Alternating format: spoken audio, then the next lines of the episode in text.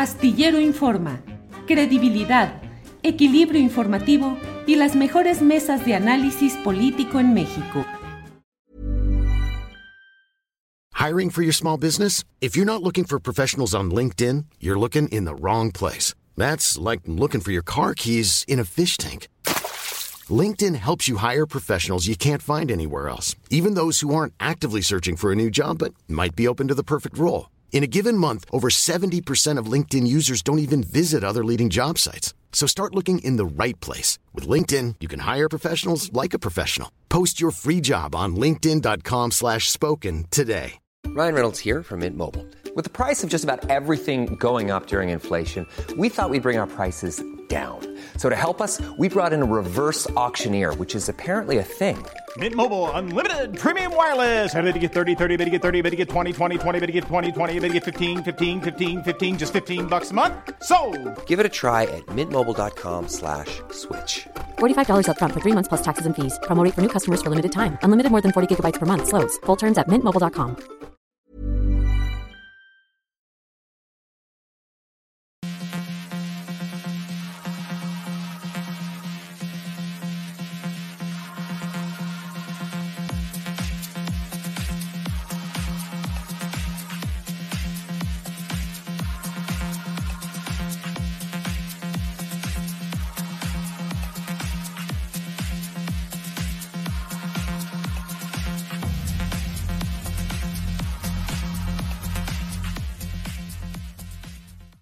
Martes 14 de marzo, mar de mar, martes de marzo. Ya estamos aquí en Astillero Informa. Gracias por acompañarnos en esta emisión en la cual tendremos, como siempre, información, análisis, debate, lo más relevante de estas horas de este México vibrante, activo, en el cual siempre hay muy buena información, muchos temas para analizar y para comentar, de los cuales iremos hablando a lo largo de esta transmisión, en la cual tendremos, como siempre, nuestra mesa de periodismo, entrevistas, análisis, de todo. Y arrancamos ya siendo la una de la tarde con un minuto. Arrancamos con mi compañera Adriana Buentello, a quien saludo con el gusto de siempre. Adriana, buen martes. ¿Cómo estás, Julio? Muy buenas tardes. Saludos a todos que ya están conectados por acá. Tenemos pues bastante información, Julio, hoy en la conferencia mañanera de forma particular, pues hubo importantes menciones al expresidente Felipe Calderón, sobre todo, Julio, por esta, pues por este, estos comentarios del expresidente rechazando o dudando de este proceso en contra de su secretario de seguridad, Julio.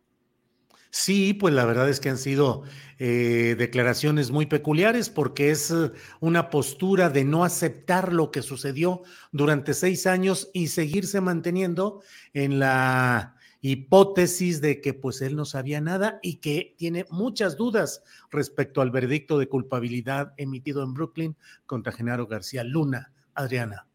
Julio, pues fíjate, primero, pues se menciona también el presidente digamos que lo, toma como broma el, el, hecho de que se diga el presidente, el expresidente Felipe Calderón perseguido eh, político y pues, o que haya una persecución en su contra, pero también pues dice que sí, pues qué persecución puede haber, que si la hubiera ya, lo hubieran denunciado. Vamos a escuchar estas dos partes. Primero, pues esta, este tono de broma que tiene el presidente de una supuesta campaña en contra del expresidente y por el otro, pues eh, el, el, rechazo a esta persecución que denuncia Felipe Calderón. Vamos a escuchar. Pues este, fíjense que en mis buenas relaciones con Televisa y con Azteca y con el Reforma y con el Universal, llevamos a cabo toda una persecución política mediática. Y en lo que a mí corresponde, pues este, ¿Qué persecución puede haber? Si hubiese persecución, ya hubiésemos presentado una denuncia en contra del, expresidente. No lo hemos hecho ¿por qué? porque ya lo he explicado. Se le preguntó al pueblo y aunque muchos dijeron que sí se abriera una investigación, no se llegó a la participación que exige la ley para que la consulta fuese vinculante. Y yo dije incluso que si se iniciaba un proceso y en esa consulta iba yo a estar en contra y lo hice, porque no estoy pensando en perseguir a nadie, estoy pensando en que no se repitan los abusos o los excesos, que no siga imperando en México la corrupción. Pues sí, pero sin castigo, sin castigo, los hechos se pueden repetir y tan se pueden repetir que hay la pretensión de elaborar una alternativa electoral y política con todos estos personajes para los cuales no, nunca se ha hablado de buscar venganza, sino solamente justicia, y justicia es castigar por el saqueo y por el daño que le hicieron a nuestro país. Es un tema siempre controvertido, el del presidente López Obrador, que él mantiene su postura de que no hay que ver hacia atrás, que hay que ver hacia adelante y que no hay, su fuerte no es la venganza y lo que muchos decimos no es venganza, es simplemente que Felipe Calderón, como Enrique Peña Nieto, como Vicente Fox, paguen por lo mucho que hicieron de daño a nuestro país, como muchos otros personajes, pero estos que todavía están a cierta distancia judicial de alcance, es decir, todavía es posible extender alguna forma de búsqueda de castigo judicial hacia ellos, pues no debería de extendérseles ese manto de olvido o de complacencia. Pero bueno, pues es la postura del presidente Adriana. Un peligro el que supone un posible candidato presidencial como Cachas Calderón, tipo el Cachas Calderón, Julio, pues son cosas que se están viendo y que pues pueden causarnos eh, algunos un poco de gracia, pero pues sí preocupa. Precisamente lo que mencionas, Julio, teniendo la posibilidad o la oportunidad de presentar denuncias pues de manera formal no se hizo por esto que el presidente ha querido llamar como una pues no persecución eh, del pues del pasado. Pero fíjate también lo interesante que hoy eh, plantea el presidente López Obrador porque ante estas dudas que tiene Felipe Calderón pues lo invitó a pues presentar denuncias en Estados en Estados Unidos. Eh, pues vamos a escuchar qué fue lo que dijo Julio lo juzga un tribunal de Estados Unidos. Y dice Calderón, no les creo, no hay pruebas. Ojalá y pudiese él este, ayudar eh, y explicar qué es lo que hacía García Luna en su gobierno, por qué considera de que no hay pruebas y que le diera una explicación al pueblo de México y que además defendiera abiertamente a García Luna. Podría él hasta presentar una denuncia en contra de las autoridades estadounidenses que lo están juzgando Oye, Adriana, antes de seguir adelante, déjame mencionar esto. Naela Mejía nos dice, soy estudiante de la Prepa 6 de la UNAM. Ojalá pudiera solidarizarte con el movimiento feminista del plantel, haciendo una pequeña mención en tu espacio tan visto y seguido. Y sí, Adriana, hay una serie de protestas y de acciones tanto en la Prepa 6 de la UNAM como en la Autónoma Metropolitana, donde hay paro no sé si general, eh, al menos cuatro de los cinco planteles estaban en paro por una de esas aberraciones tradicionales en las cuales eh, un varón violó a una estudiante, la estudiante denunció, el propio varón confesó que había hecho la violación y la Universidad Autónoma Metropolitana dijo, pues sí, pero no lo podemos castigar y no podemos hacer absolutamente nada y ante tal impunidad se ha desarrollado un movimiento que está caminando ahí. Perdón, eh, Adriana, por este paréntesis, pero creo que sí vale la pena mencionarlo. Adriana. vamos a dar el seguimiento a estas estas denuncias, eh, Julio, y también eh, pues comentar que el, el, presidente del Partido Acción Nacional pues también ya respondió hoy porque el presidente López Obrador volvió a exponer estos contratos que habrían tenido el Partido Acción Nacional y Genaro García Luna. Reconoce estos contratos, pero también eh, pues acusa de persecución política Marco Cortés, Julio en la misma línea del expresidente Felipe Calderón Y pues el presidente también eh, pues hizo, una, hizo un comentario bastante particular, Julio, porque eh, dijo que si hablara García Luna, le haría un servicio al país. Vamos a escuchar qué fue lo que dijo. Esperemos que, que García Luna reaccione y que le haga un servicio al país, a pesar de los pesares, y que hable, porque también nos va a ayudar mucho a que el PAN deje de estarnos pidiendo que nos alineemos a la DEA y nos va a ayudar mucho también para que los legisladores de Estados Unidos del Partido Republicano no estén planteando de que debe de entrar la DEA. Es más, el ejército estadounidense a nuestro territorio para combatir a narcotraficantes considerados terroristas en una franca actitud intervencionista violatoria de nuestra soberanía. Sería muy bueno que hablara García Luna,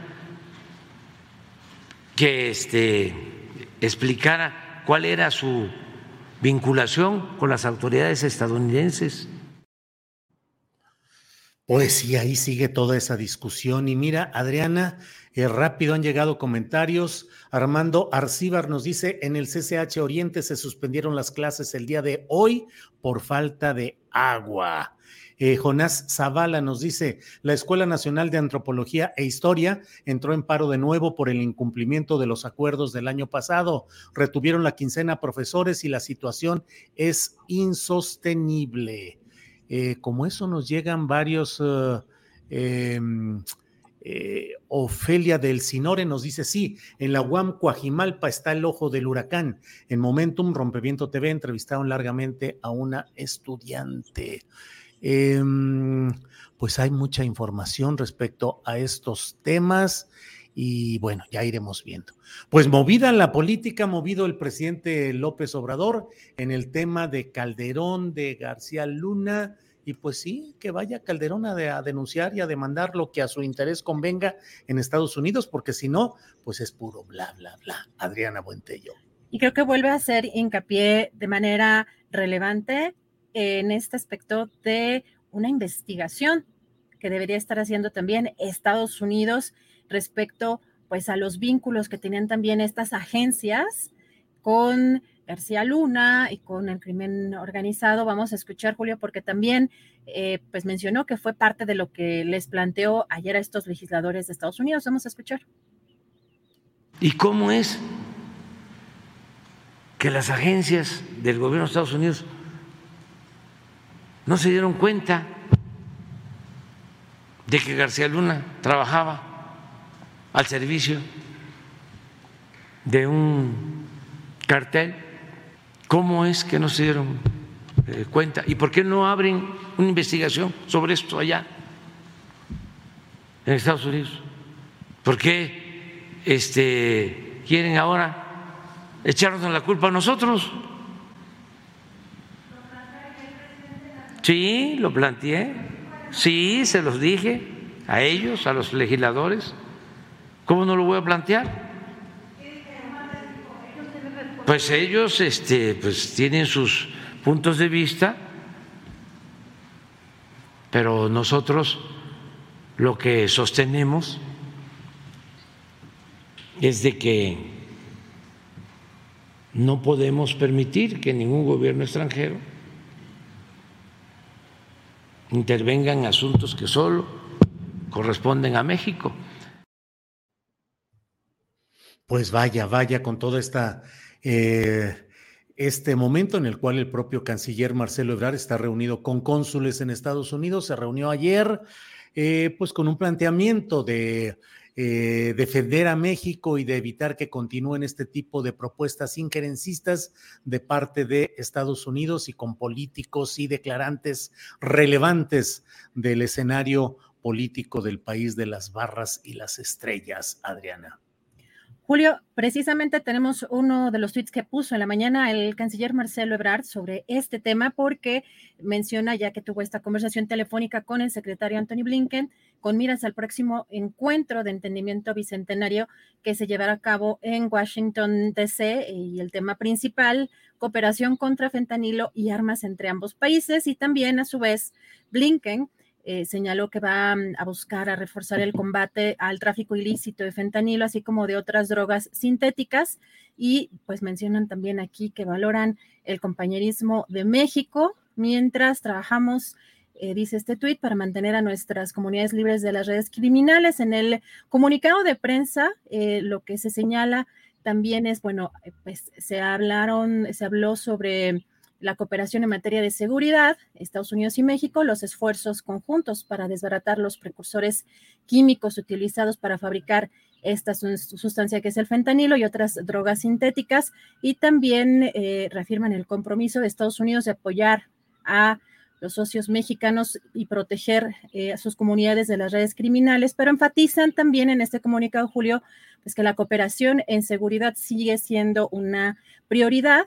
Hablaron eh, también sobre la delegación estadounidense de alto nivel en México, encabezada por la asesora de Seguridad Nacional de la Casa Blanca, la doctora Elizabeth Sherwood Randall, eh, que se centró en fortalecer la aplicación de la ley y reforzar la seguridad ciudadana para interrumpir la cadena de suministro de estas, de estas drogas. Y pues también el secretario eh, Blinken y el canciller Marcelo Ebrard hablaron sobre este secuestro de cuatro ciudadanos estadounidenses en, Matamoros. Y pues, no sé, Julio, cambiando de tema, brevemente antes de iniciar la siguiente entrevista, pues eh, ayer lo que vimos, entre aplausos en la sesión del Instituto Nacional Electoral, pues este, este halago que hizo el eh, presidente del INE, Lorenzo Córdoba, a Edmundo Jacobo, donde celebran esta restitución, así es, exactamente, así fue ese saludo, ese, ese festejo, y también vemos algunas palabras del representante suplente de Morena ante, eh, ante este instituto. Vamos a, ver qué fue lo que pasó brevemente ayer. De acuerdo, Adriana. Con la resolución del Poder Judicial de la Federación a la que he hecho referencia y la suspensión definitiva que se le otorgó al secretario ejecutivo del INE, el licenciado Edmundo Jacobo Molina, se hace un acto de justicia que restituye en sus funciones a un funcionario probo, honesto y comprometido, a quien el sistema electoral y la democracia le deben mucho. ¿Qué demuestra esta situación? Que se estaban apresurando porque se quería montar una escena. Esa es la escena que quieren transmitir, decirle a la gente. Una escena en la que los privilegios se defienden, en la que los privilegios se mantienen, en la que el ánimo de transformación y de hacer valer la máxima de que no puede hablar INE rico con pueblo pobre está sujeta a la voluntad de una mafia. Esa es la escena que quieren montar el día de hoy. Pero si esto es una escena, es un teatro, pues yo le pondría de título una victoria pírrica. Es una victoria pírrica, consejeras, consejeros.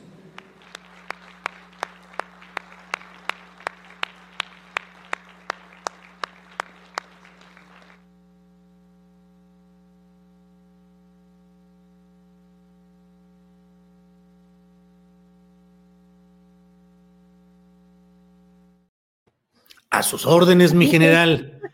¿Cómo ves, Adriana? Realmente. muy, particular, muy particular este, esa, esa escena, Julio.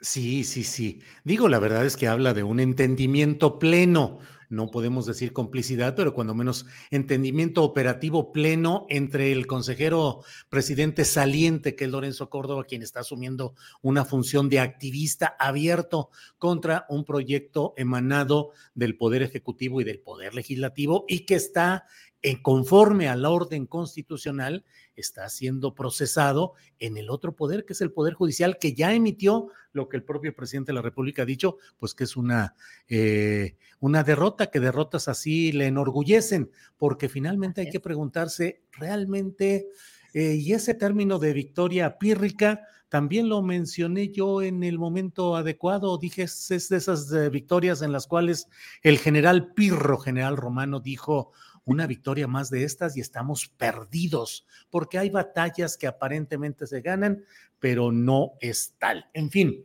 así van las cosas, Adriana. Y bueno, vamos a ver precisamente qué fue lo que responde hoy el presidente López Obrador. Y Julio, ya empezamos con la entrevista. Muy bien.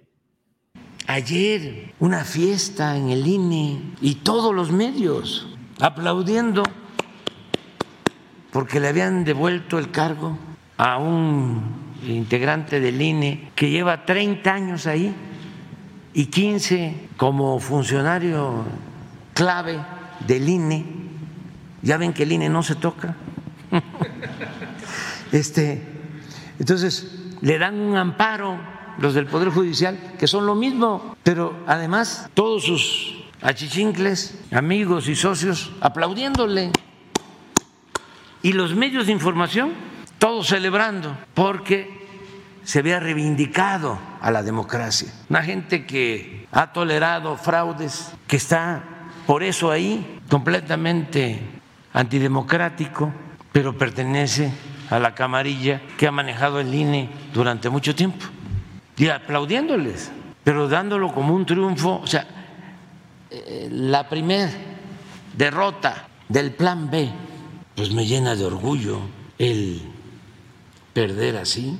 No se dan cuenta porque no tienen autoridad moral. Lo que les interesa es el dinero y el poder por el poder. Pues así están las cosas, Adriana. Tema suficiente para seguirlo platicando en un rato más, Adriana. Así es, Julio. Empezamos con nuestra primera entrevista. Regreso en un ratito, Julio. Hasta pronto, Adriana. Regresamos pronto. Es la una de la tarde con 21 minutos, la una de la tarde con 21 minutos. Y mire, vamos en la primera entrevista de este programa.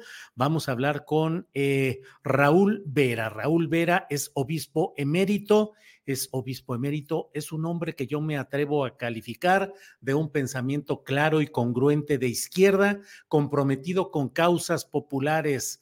Es eh, sacerdote dominico, como le digo, es obispo emérito, fue obispo coadjutor de San Cristóbal de las Casas con el recordado obispo Samuel Ruiz, luego fue obispo de Saltillo y eh, ha recibido una serie de premios y reconocimientos sobre derechos humanos, eh, medalla al mérito, medalla Samuel Ruiz, en fin, eh, siempre luchando por causas como los familiares de los mineros sepultados en ah, pasta de conchos, en defensa de los buscadores de desaparecidos, en defensa de causas como la diversidad sexual entonces, para mí es eh, un gran orgullo tener con nosotros aquí a Raúl Vera, obispo emérito. Raúl, buenas tardes. Muy buenas tardes, Julio. Gracias por, por la amable este,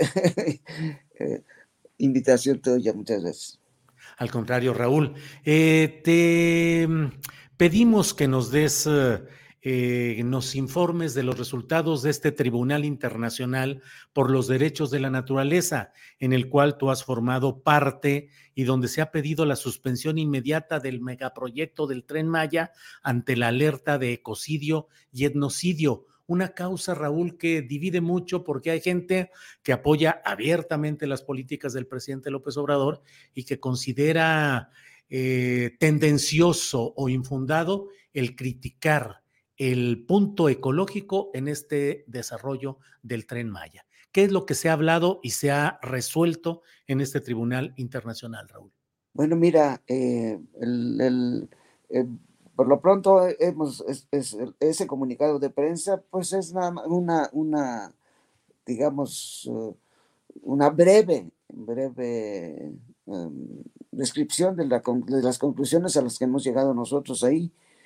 Eh, pero viene eh, propiamente, tenemos que elaborar el, juicio, el juicio eh, de, de, los, de los jueces que, que hemos participado. Pero por ahora sí te puedo decir que hay una contradicción ahí tremenda, tremenda, en donde los habitantes de esa zona, que son que son indígenas mayas, este, no tienen, no tienen garantías, eh, no tienen garantías de, no tienen, no, no, tienen derechos, sus derechos a la, a, un medio ambiente sano.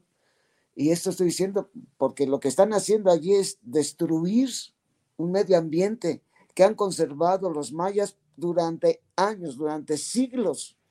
Esto es, y todo a cambio de un proyecto, pues que tiene toda la, toda la, toda la, digamos, la, el escaparate de ser un negocio económico con, con, muchos, con muchos añadidos en, en, el, en, el, en, el, en, el, en el ambiente, o sea, y a cambio de un daño terrible, un daño terrible a la, a la, al, medio ambiente, porque eh, hay que tomar en cuenta que, que el, el, territorio de la península de Yucatán es un territorio calizo, es, un, es, es un, un, territorio frágil.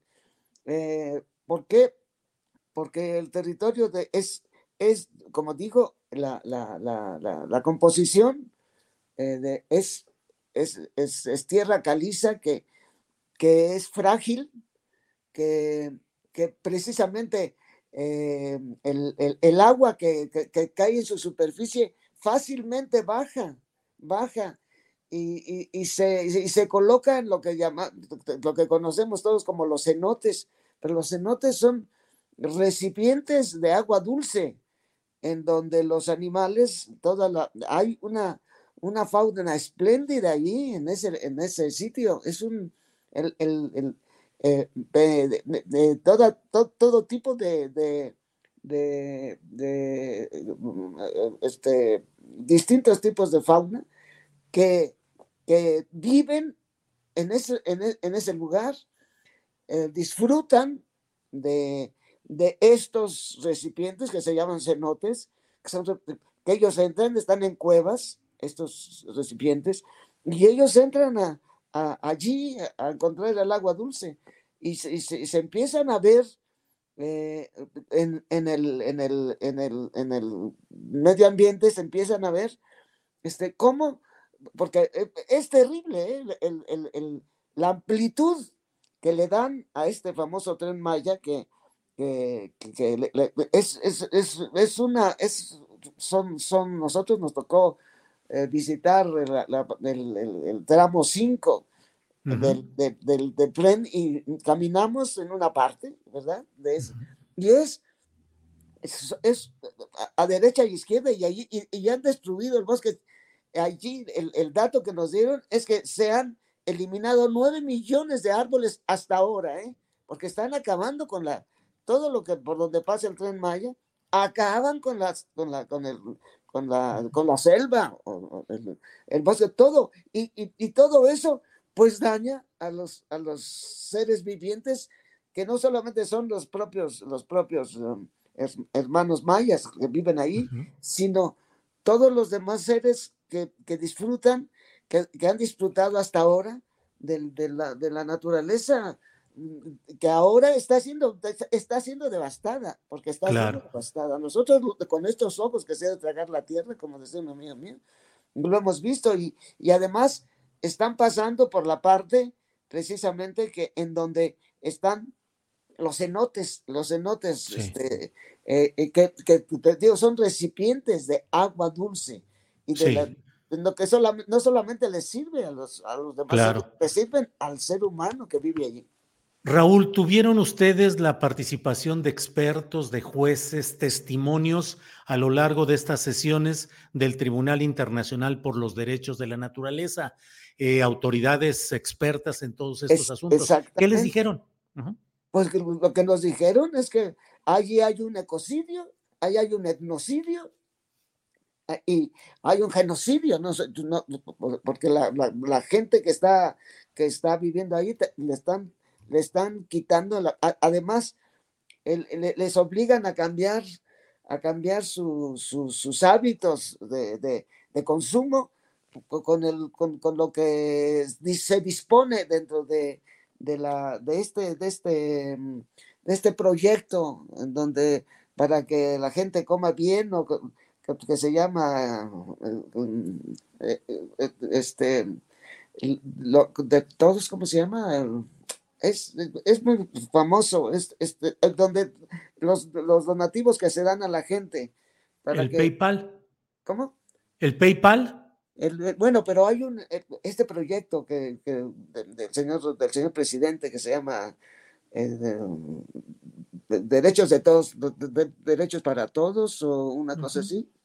Este es, es los eh, ahora, Raúl, eh, dentro de todo lo que ustedes están viendo y escuchando, por eso hice la presentación tuya como la hice, señalando tu pensamiento progresista, tu compromiso histórico con las causas sociales, tu defensa de los desposeídos. Hay escenas que marcan tu vida y tu historia como alguien abierta y congruentemente partícipe con las luchas sociales progresistas. Ahora, señalar y criticar este tipo de cosas, hay aquí en el chat, estoy leyendo quienes dicen, este hombre le hace el juego a la derecha, son los neoliberales los que están atacando este proyecto, todo es mentira para golpear al presidente López Obrador. ¿Qué decir, Raúl? No se trata de golpear al presidente López Obrador, no se trata porque él tiene a su servicio a todos los eh, eh, aspectos técnicos, todo lo que, todo lo que deciden las personas que están acercando los, los, los medios para que este, este tren sea construido, los que facilitan, los que facilitan el, el, digamos, eh, la tecnología, pero cuando tú ves cuando tú ves los, los, el tamaño de los, de los, de los eh, pilotes que se están poniendo para que se sustente la, la, la, vía del tren y ves cómo los meten en, esa, en ese territorio frágil que, es, que representa la, el, territorio de, de, de, la península de Yucatán, en donde es, es, es roca caliza que, que, deja precisamente muchos huecos que se llaman los cenotes y que donde, donde queda el agua, el agua de, el, agua que cae, que cae de la lluvia, el agua que cae, se escurre y, está en, digámoslo así, en, depósitos subterráneos y depósitos subterráneos no profundos, a donde tienen acceso los animales.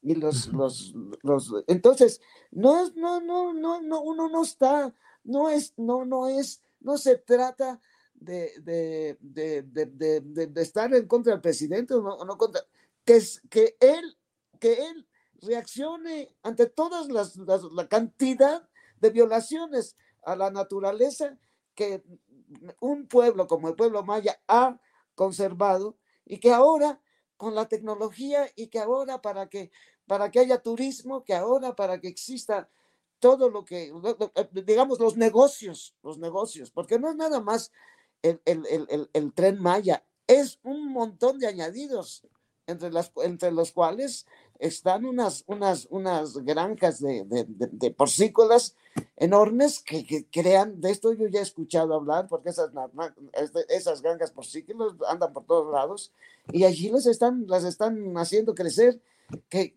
que, dañan, dañan todo, todo el medio ambiente con todos los, los, los, los, desechos y, y, y, entra, entran al agua.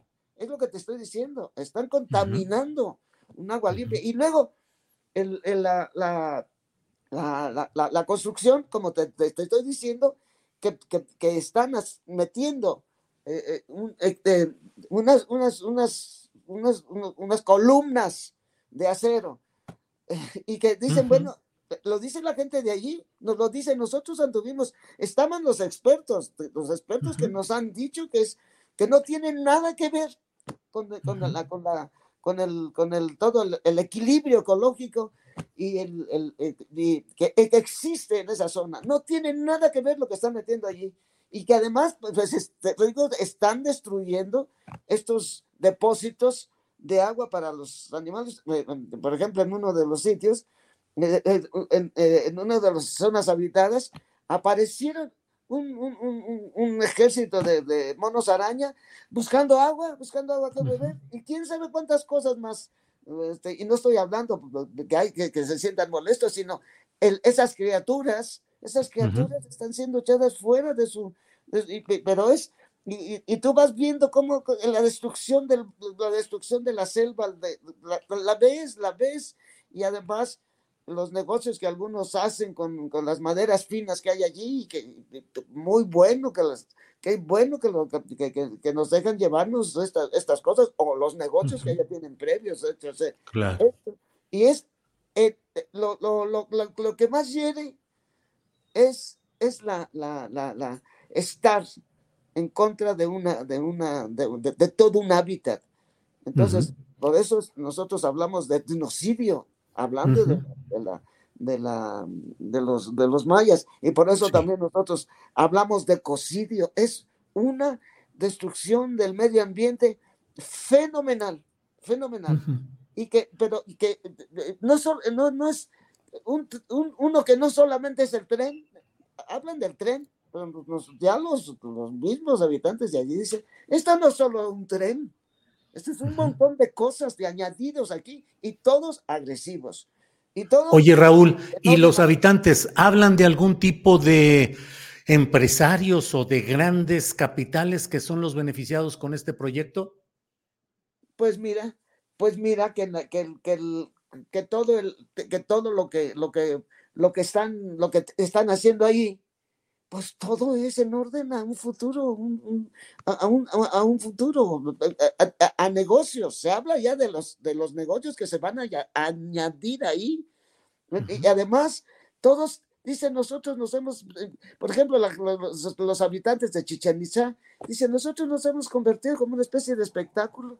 Ya nosotros no somos seres humanos que, que vivimos en un lugar, nosotros ahora nos van a ver con, nuestro, con nos, nos ven, nos van a empezar, nos están empezando a ver, pues como un adorno, un adorno de, de, de, ese lugar, un adorno, y, y, y, este, y van a construir, y, van a construir este, cuestiones de, de, con, nuestro, con nuestro folclore, y dice, esto es, o sea, les, el, el, el, está cambiando la vida a esas personas. Ahí hay, entra una, una, una, un, mega pensamiento, un mega pensamiento de business y, y, y, y, toda esa gente em, empiezan a ser solamente espectadores de, de, de, un, de, algo que, que les están obligando a, a, a, a cambiar.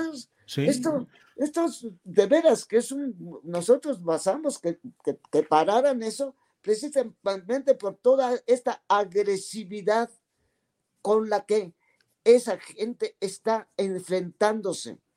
Esa gente es una gente que ha cuidado, ha cuidado todo eso y ver que llegan a arrasarlo con, con, con, una... Y, ellos, y por supuesto, eh, a ellos también los están tratando así como fueran parte de un folclore. Ellos mismos, lo, ellos mismos lo, lo, lo, lo, adivinan. Nosotros vamos a hacer este, un, este, negocios de turistas y, y, y, y, este, y además el, el, el, el, el, el agua, el agua, eh, eh, lo que yo te decía, insisto, es un territorio muy especial, el de, el de, la península de Yucatán. Es una, una tierra que yo, yo, nunca me empecé a acordar.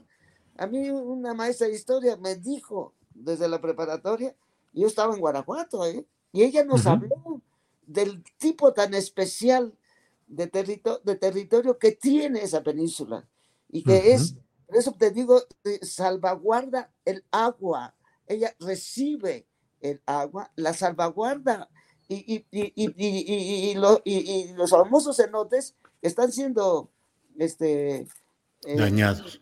Van a estar esa gente la están dejando así. Claro. Sí. Y luego, la sí, Raúl. Ahora, la, la, la, la, por supuesto que se nota la militarización. Ellos, muchos militares ahí. Pues claro, ellos qué culpa tienen, ellos, o sea, hay una alteración de toda la vida de esa gente. Esto es... Sí. Pero nosotros lo veíamos, nosotros lo, veí, lo, lo, lo, vemos. Y luego, pues, todos los expertos que nos, que nos, que, fueron a hablar con nosotros, están trabajando en las universidades, hay gente de la Universidad de México y hay gente de, de otras universidades, pues nos dijeron toda, toda la, la, la, falacia con la, que, con la que están viendo una realidad que, no respetan, que no, que no promueven. Todo, todo se está pensando, pero detrás, detrás hay negocios, que el negocio, el tren Maya no es lo único, el tren Maya desata toda una explotación de, de, un territorio, pues por eso se están acabando el bosque, porque porque van a tener que poner allí otro tipo de, no sé cómo van a, cómo, van a, claro. Raúl, pues es, sí, Raúl, pues es muy eh, importante la resolución que tomó este Tribunal Internacional. Vamos a seguir informando de ella y te agradecemos esta oportunidad de asomarnos a lo que tú y otros eh, jurados de este tribunal han podido analizar y han podido eh, resolver. Así es que. Y mira, y la gente está diciendo que ese tren no es maya, es militar. Tren militar. No es maya, eso, eso, eso es. Ese tren no es maya, es un tren militar. Híjole, Raúl, pues. Son los, que lo están, son los que más lo cuidan, son los que están ahí alrededor. Raúl, pues muchas gracias y seguimos en contacto porque hay muchos eh, puntos interesantes que podemos seguir platicando respecto a este tema. Y nosotros seguiremos juntos este, avanzando en la construcción ya del juicio propiamente dicho. ¿eh?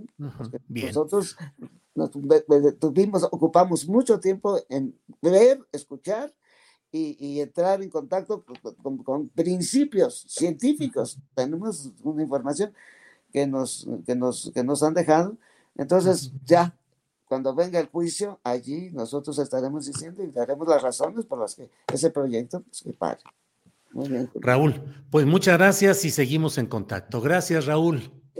Muchas gracias. Y, y, y, mira, van a quedar sin agua. Esa gente va, va a morir sin agua. ¿Por qué? Porque todos los cenotes todos los cenotes los están invadiendo. Esa gente. Bien. Raúl, gracias y seguimos en contacto, Raúl. Gracias. buenas tardes. Hasta luego. Bien, pues como le he dicho, Raúl Vera, un personaje eh, representativo del pensamiento progresista dentro de la Iglesia Católica, fue obispo coadjutor de San Cristóbal de las Casas con el obispo Samuel Ruiz, fue obispo de Saltillo y es un hombre con un gran compromiso respecto a los temas de derechos humanos y de... Eh, información relacionada con todos los procesos de lucha política. Así es que es una voz, desde mi punto de vista, respetable, valiosa y que hay que escuchar. No tengo ninguna duda de que es necesario escuchar las voces de quienes desde este tribunal Internacional por los Derechos de la Naturaleza, conminan a las autoridades del Estado mexicano a suspender inmediatamente el megaproyecto Tren Maya con todos sus componentes, así como la desmilitarización de los territorios indígenas. Hacen un llamado urgente al Estado y a la intervención de organismos internacionales, regionales y nacionales de derechos humanos para el cese del despojo de las tierras ejidatarias y acabar con la persecución, hostigamiento e intimidación de los defensores y las defensoras de la naturaleza, de lo cual el tribunal fue directamente testigo, garantizando el derecho a la libre expresión y defensa del patrimonio biocultural. Esto es lo que plantea el Tribunal Internacional por los Derechos de la Naturaleza. Bueno, se nos ha ido el tiempo, como siempre, es la una de la tarde con 43 minutos de este martes 14 de marzo. Es martes y los martes, como usted bien lo sabe, los martes se platica con Carolina Rocha, mi compañera periodista, conductora de televisión, que ya está aquí. Carolina, buenas tardes. ¿Cómo estás, Julio? Muy contenta de estarte saludando en esta primavera. No llegamos al 21 de marzo, pero esta pornografía electoral de destapes, este, aspiraciones desbordadas, eh, unos se tapan y otros se cubren. Por ejemplo, Felipe Calderón se pone todo tapado hasta arriba y dice, este, no sé nada y no sé nada, y sale a dar una declaración, eh, pues, eh, digamos, mojigata porque finalmente es una declaración de que no está seguro, tiene muchas dudas respecto a la culpabilidad de García Luna. Así es que hay destapes, hay encubrimientos de todo en este, en esta primavera de pornografía electoral, Carolina. Oye, lo de Calderón Hinojosa es cinismo puro, ya olvídate. Qué bueno que lo tocaste, nada más vamos a hablar rapidito de él. Es que él sí, fíjate, decía Gustavo de Hoyos, de quien vamos a hablar, que eh, eh, estamos hartos y hasta la madre de los políticos. Bueno, yo creo que también estamos hasta la madre, pero de borrachos, cuando, cuando nos da por decir que es una inocente palomita este, García Luna. Y el día de ayer, Felipe Calderón dijo que pues que él creía que no había sido bien probado los actos ilícitos de, García Luna. De plano salió en su defensa, Julio, este, y, descalificó lo, que un jurado decidió y determinó en los Estados Unidos, porque la cosa de García Luna es una cosa juzgada y ya se dijo además perseguido político. Nada más que yo ahí sí te voy a decir que el, cinismo de Calderón nunca me sorprende pero los conocimientos de, derecho, pues sí un poco, porque pues él estudió en la libre, pero siento después de esto que en la Cuba libre, porque de verdad, yo ya te lo había dicho la última vez, bueno, es que en el caso de García Luna, este, ¿qué es lo que esperábamos? ¿Que, que lo acusaran las hermanas del Sagrado Corazón? Pues no, ¿verdad? Este, la mafia se anda con mafiosos, los narcos se andan con narcotraficantes y los corruptos se andan con corruptos. De hecho, ya no sé en la caricatura de quién lo vi, en realidad, eh, eh, Calderón debió decir, yo también he de testificar, ¿verdad? Pero, pero no quiso. Este, no, lo, de Calderón sí es de un cinismo brutal y ahora dice que, que, es una campaña montada en su contra, este, que, yo, que yo no fue, y además esto de decir que lo que hicieron la, Corte de Brooklyn en Estados Unidos no sirve, me, parece de verdad, pues cínico. La verdad es que cínico, porque eh, él, él de entrada pues se decía que era muy respetuoso de, las naciones, de sus soberanías, todo el tiempo habla de cómo su liderazgo es distinto al de López Obrador, este, de hecho hasta hizo, ¿te acuerdas? Su plan Mérida, agarradito de la mano de Estados Unidos y de la DEA, y, ahora ya no le gusta cómo procuran la ley aquellos. La, la verdad es que es, es aberrante, Claro, pero Carolina Rocha, no estemos con ese tono eh, pues eh, tan deprimido. Ya surgió un candidato ciudadano que dice que está hasta la madre de los políticos y que además propone asociarnos abiertamente, abrirle la puerta a los americanos. Así lo dice él, los americanos, como si el resto de los habitantes del continente América no fuéramos también americanos y que además aparece como una especie de buquele cachanilla ¿Cómo lo ves, Carolina? Es lo que te iba a decir, es cachanilla, él es fronterizo. Entonces, acuérdate que los fronterizos, para ellos, en realidad, la patria es la franja y ya luego Estados Unidos más para arriba y México más para abajo. Entonces, e, eso no fue de lo que más me escandalizó de, Gustavo de Hoyos. Lo, lo que más de veras me sacó de mis casillas, Julio, es que dijera que estaba hasta la madre de políticos como si él no fuera un político. En primera, él ya alguna vez ya había querido ser diputado federal, no nos hagamos bolas. ¿Te acuerdas? Tuvo muchos problemas cuando estuvo al frente de la Coparmex y algunos, mira, fíjate, otros fronterizos también con ciertos liderazgos en la Coparmex, como Carlos Chavira, si bien recuerdo, este, se quejaban amargamente de que los estuviera llevando a un enfrentamiento pues muy frontal con López Obrador en 2018, cuando todas las cámaras empresariales y los sectores este, de, las empresas, del dinero organizados, estaban haciendo este gran plan de infraestructura con López Obrador, que evidentemente no prosperó. Ya vamos como en el séptimo plan, pero es, eso es ajonjolí de otros moles. Pero en las discusiones nunca le entró la Coparmex porque la postura de, de De Hoyo siempre fue muy frontal, muy confrontativa, porque decían, claro, es que él está buscando a hacer una plataforma electoral del, de cara al 2024. Desde hace años ya lo estaban denunciando dentro de la propia Coparmex. Entonces, este asunto de que él es un ciudadano cae gordo, cae de veras como patada en, en los de Pascua, que ahorita próximamente vamos a tener, y más porque él actúa como político, hace como político, y, y, nada más hay que hablar de algunas cosas que a mí, honestamente, me recordaron mucho al ver estos, no sé si los vayas a querer pasar, Julio, pero hizo como tres videos corriditos, ¿no? Pero el que vale la pena es cuando se destapa. Este, ya lo tenemos ahí, es el que pusimos hace un segundito.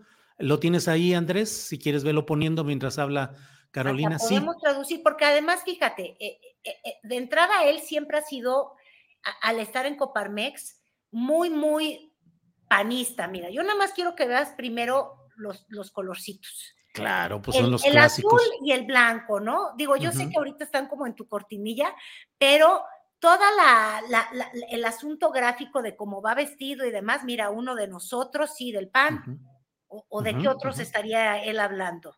Y, dice que sienta como nosotros y con la sangre de uno. Es muy de sangre azul hablar de, de, uno como el tipo de sangre que corre por nuestras venas, ¿no? Mira, Gustavo de Hoyos. Sí, y dice, no estoy podrido por el poder, no vivo de la política. Oye, ha vivido de las cámaras empresariales que hacen política y que empujan política pública este, a, través de ser muy organizadores. Yo creo que lo rojo, mira, ahí está con Felipe Calderón hablando de que si no habían cercanías, y de hecho hay un tuit, porque siempre en esto de la política hay un tuit, ese. Mira. Mira quién salió por ahí de julio del 2019 a defender a Calderón. Sí, mira, dice Gustavo de Hoyos, reconozco en Felipe Calderón a un ciudadano que actúa en política de forma abierta y frontal, siempre del lado de la ley y las instituciones, atribuirle un sabotaje institucional o la manipulación de las protestas de policías federales es un absurdo propio de fundamentalistas. Eso, era el principio del sexenio. Tú has de recordar que el, este, el presidente López Obrador de alguna manera disuelve eh, el, organismo que había creado justamente desde sexenios pasados, uno previo a, a Calderón con Fox, García Luna, inventó sus, sus AFIS, que luego se convirtieron en las policías federales, que iba a ser este órgano limpio y puro, que bueno, luego vimos que lo que había era puro corrupto, ¿verdad? Ya. pues por eso Felipe Calderón no le quiere creer a los gringos en, la condena que le hicieron a, García Luna.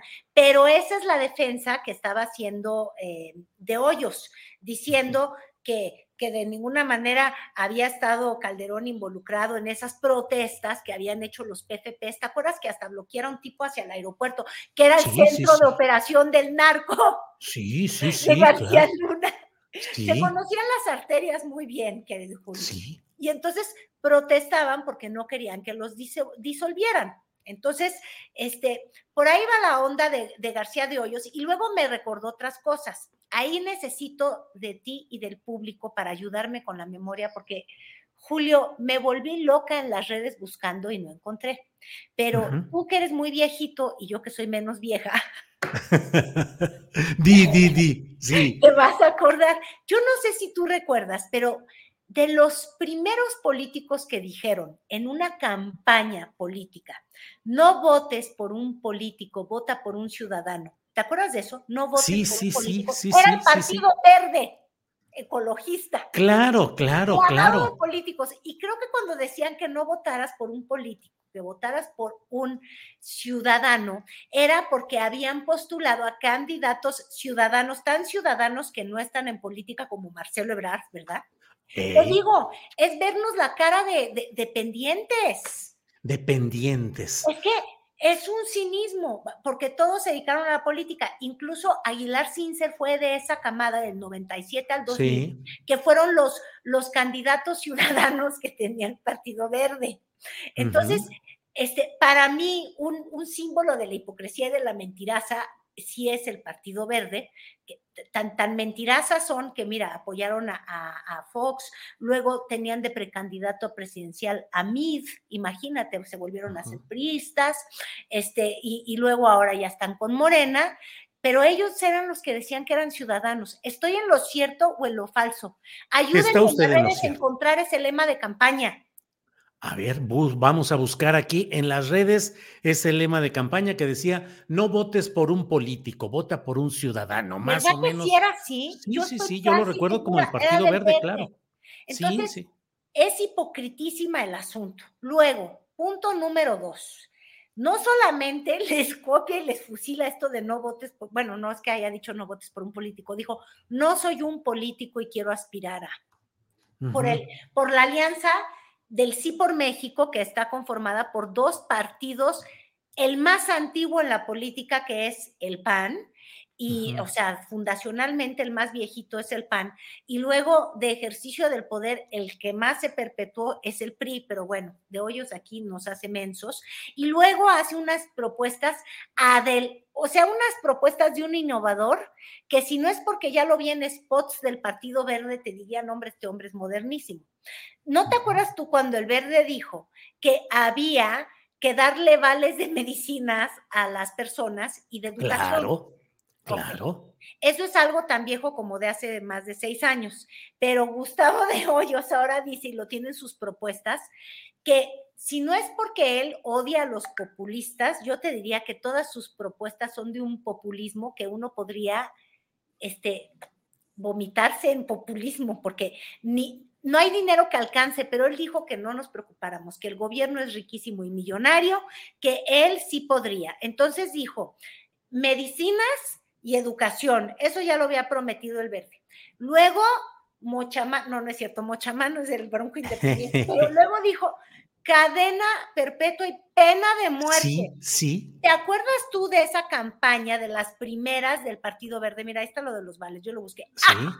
¿De quién era la pena de muerte si no iba a ser del Partido Verde?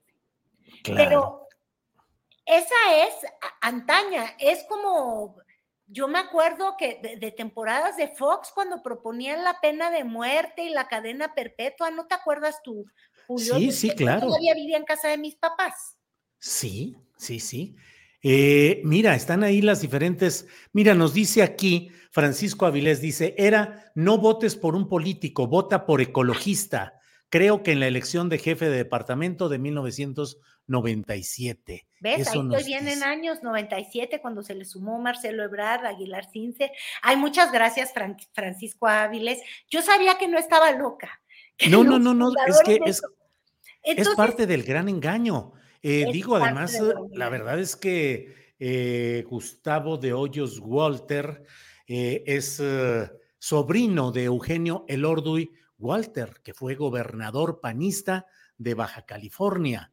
Exactamente. Y fíjate, sospeché tanto de esta campaña tan entre ciudadana, este, de decir hasta la madre de los políticos, que pensé, dije, mira, hay otro Baja California, Baja Californiano y Cachanilla, que igual y le está ayudando en la campaña, en Memo Rentería, el que se la hizo al Bronco Independiente, y antes a Kiko, Kiko, como se llamara, el que también fue gobernador de, Baja California. Pero ya le pregunté y me dijo que no, que él no hace cosas tan chafas. Ah. pero, pero, este, ¿cómo se llama? Pero sí. Sí, Francisco Vega de la Madrid, apodado Kiko. Exactamente, Kiko, Vega. de la Madrid. Pero no, dice el Cachanilla, este Memo Rentería, que él no está en esa campaña. Habría que ver quién, porque se parece también tanto a lo del verde, no nada más al Bronco Independiente, por eso te decía yo lo del Mocha, porque el Bronco decía que ya estábamos también hasta la madre de los políticos, lo dijo en muchos este, actos electorales cuando contendió por Nuevo León, no la presidencial en la que muchó la mano, sino la, la, previa, cuando él era el independiente y se, se, subía al ring y demás. Este, entonces me recordó, pero para el verde, te digo quién es y habría que preguntarle, Ulises Beltrán, ¿te acuerdas el que trabajó en... Con Carlos Salinas, era el encuestador oficial de Salinas de Gortari de Salinas de Gortari luego se quedó en la presidencia con, con, Cedillo.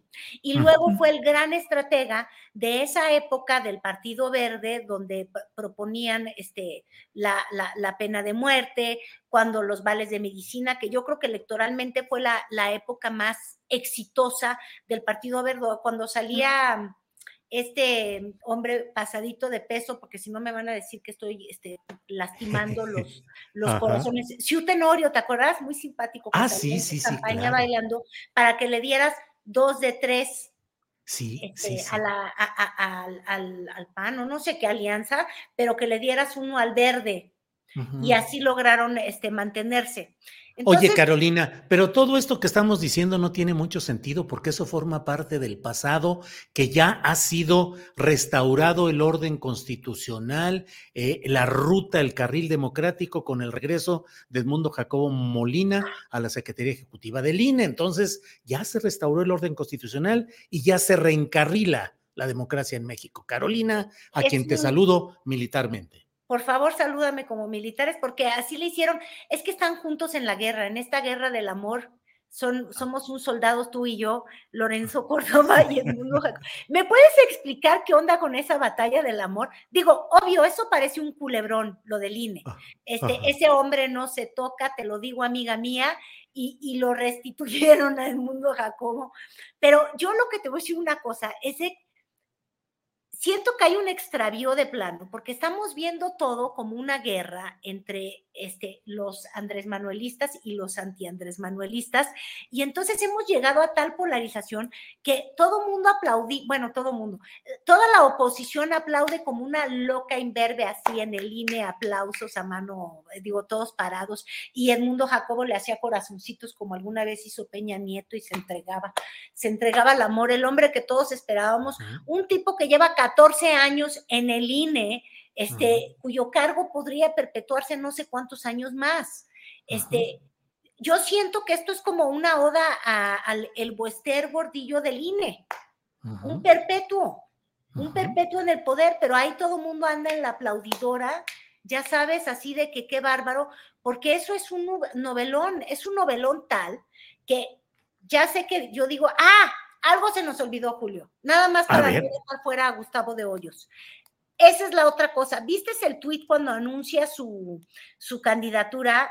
Donde, fíjate lo que es ser oportunista, por eso te digo que no me cabe duda que es político. El oportunismo va pegado al, al- a, a- a lo político. No sé si viste que dijo en su hashtag, si podemos buscar su tweet o no, pero puso ya nos toca.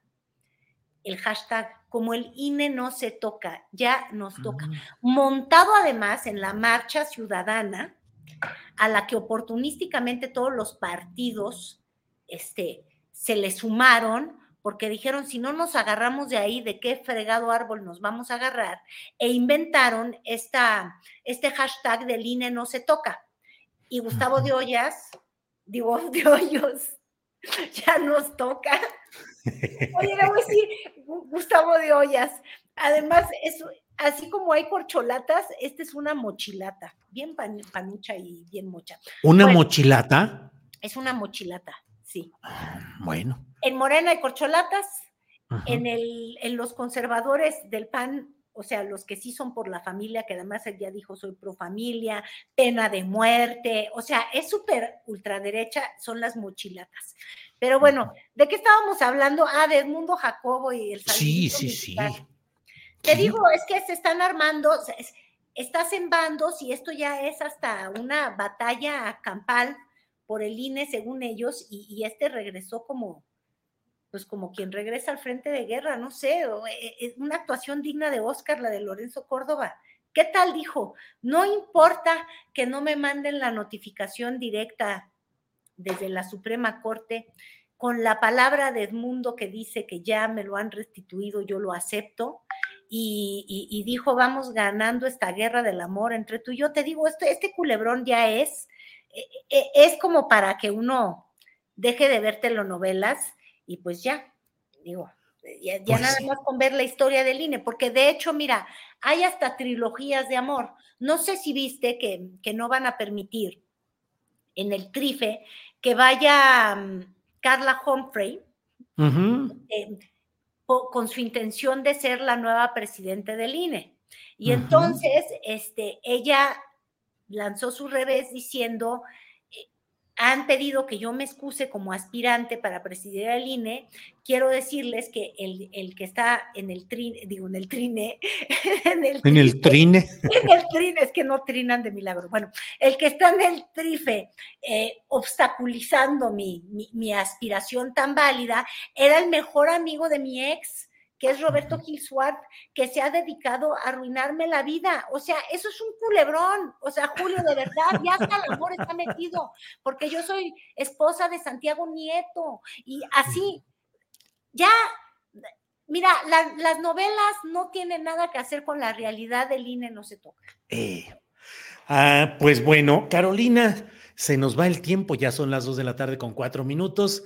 Te agradezco, como siempre, esta posibilidad de platicar y de asomarnos a los entretelones, los vestuarios, las playas nudistas de la política mexicana. Mira, solamente comparto contigo este mensaje que nos manda Aladino Juan Calvo Hernández. Me encanta tu programa, Julio Astillero, y una excelente mujer, Carolina Rocha, una excelente periodista. Saludos a ambos desde Autlán de Navarro, Jalisco.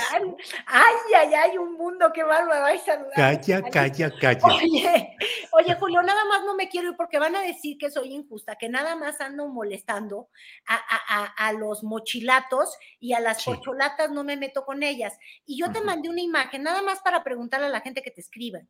Si a ellos no les ha parecido esta publicidad, dice advertisement en inglés, yo me meto a leer en las mañanas en New York Times y todos los días me sale la cara de Adán Augusto López. Este, yo no sé quién esté pagando esta campaña en redes, pero lo hace pues para ponerse en las encuestas. Lo que pasa es que pues no ha subido en las encuestas, para que veas que el dinero no es todo. Es el pueblo. Augusto le ha gastado con todo o no sé quién va a decir que son sus amigos los futbolistas otra vez, así como de que yo no fui. El asunto es que cómo se promueve en redes a Dan Augusto Corcholata presidencial, este que está como secretario de gobernación, no sabemos de dónde sale el dinero y además es una perdedera de tiempo porque él no sube en las encuestas, ha subido más Gerardo Fernández Noroña, confesémoslo así tal cual. Es el pueblo que apoya con su colaboración a, a, a Augusto, a Dan Augusto, ah. que es el hermano, es el man, hermano y es el pueblo el que promueve estas cosas, Carolina. El pueblo fue el advertisement, conste que ah, venía en inglés, el advertisement. Muchas gracias, Julio, te dejo con tu meja de los periodistas ahora. Que estés muy bien, Carolina, gracias y nos vemos el próximo martes. Hasta pronto. Gracias. Gracias. Bien, vamos de volada, son las dos de la tarde con seis minutos y pasamos de inmediato a nuestra mesa de periodistas correspondiente a este martes 14 de marzo. Ya sabe usted que en los martes tenemos esta espléndida mesa de periodistas que luego dicen que es la mesa sexy de periodistas. Miren, tanto que Temoris Greco llega rápidamente a instalarse después de permitirnos ver. Arnoldo, buenas tardes. ¿Qué nos dices? de Temoris. ¿Eh? Entrada espectacular. Entrada espectacular. Después de dejarnos ver los entretelones de su asiento de escritorio. Temoris, buenas tardes. Chun, chun, chun. Ryan Reynolds here from Mint Mobile. With the price of just about everything going up during inflation, we thought we'd bring our prices down. So to help us, we brought in a reverse auctioneer, which is apparently a thing. Mint Mobile unlimited premium wireless. Ready to get 30, 30, bit to get 30, bit to get 20, 20, 20, bit to get 20, 20, bit to get 15, 15, 15, 15 just 15 bucks a month. So, Give it a try at mintmobile.com/switch. slash $45 up front for 3 months plus taxes and fees. Promo for new customers for limited time. Unlimited more than 40 gigabytes per month slows. Full terms at mintmobile.com. Hiring for your small business? If you're not looking for professionals on LinkedIn, you're looking in the wrong place. That's like looking for your car keys in a fish tank. LinkedIn helps you hire professionals you can't find anywhere else, even those who aren't actively searching for a new job but might be open to the perfect role. In a given month, over 70% of LinkedIn users don't even visit other leading job sites. So start looking in the right place. With LinkedIn, you can hire professionals like a professional. Post your free job on linkedin.com slash spoken today.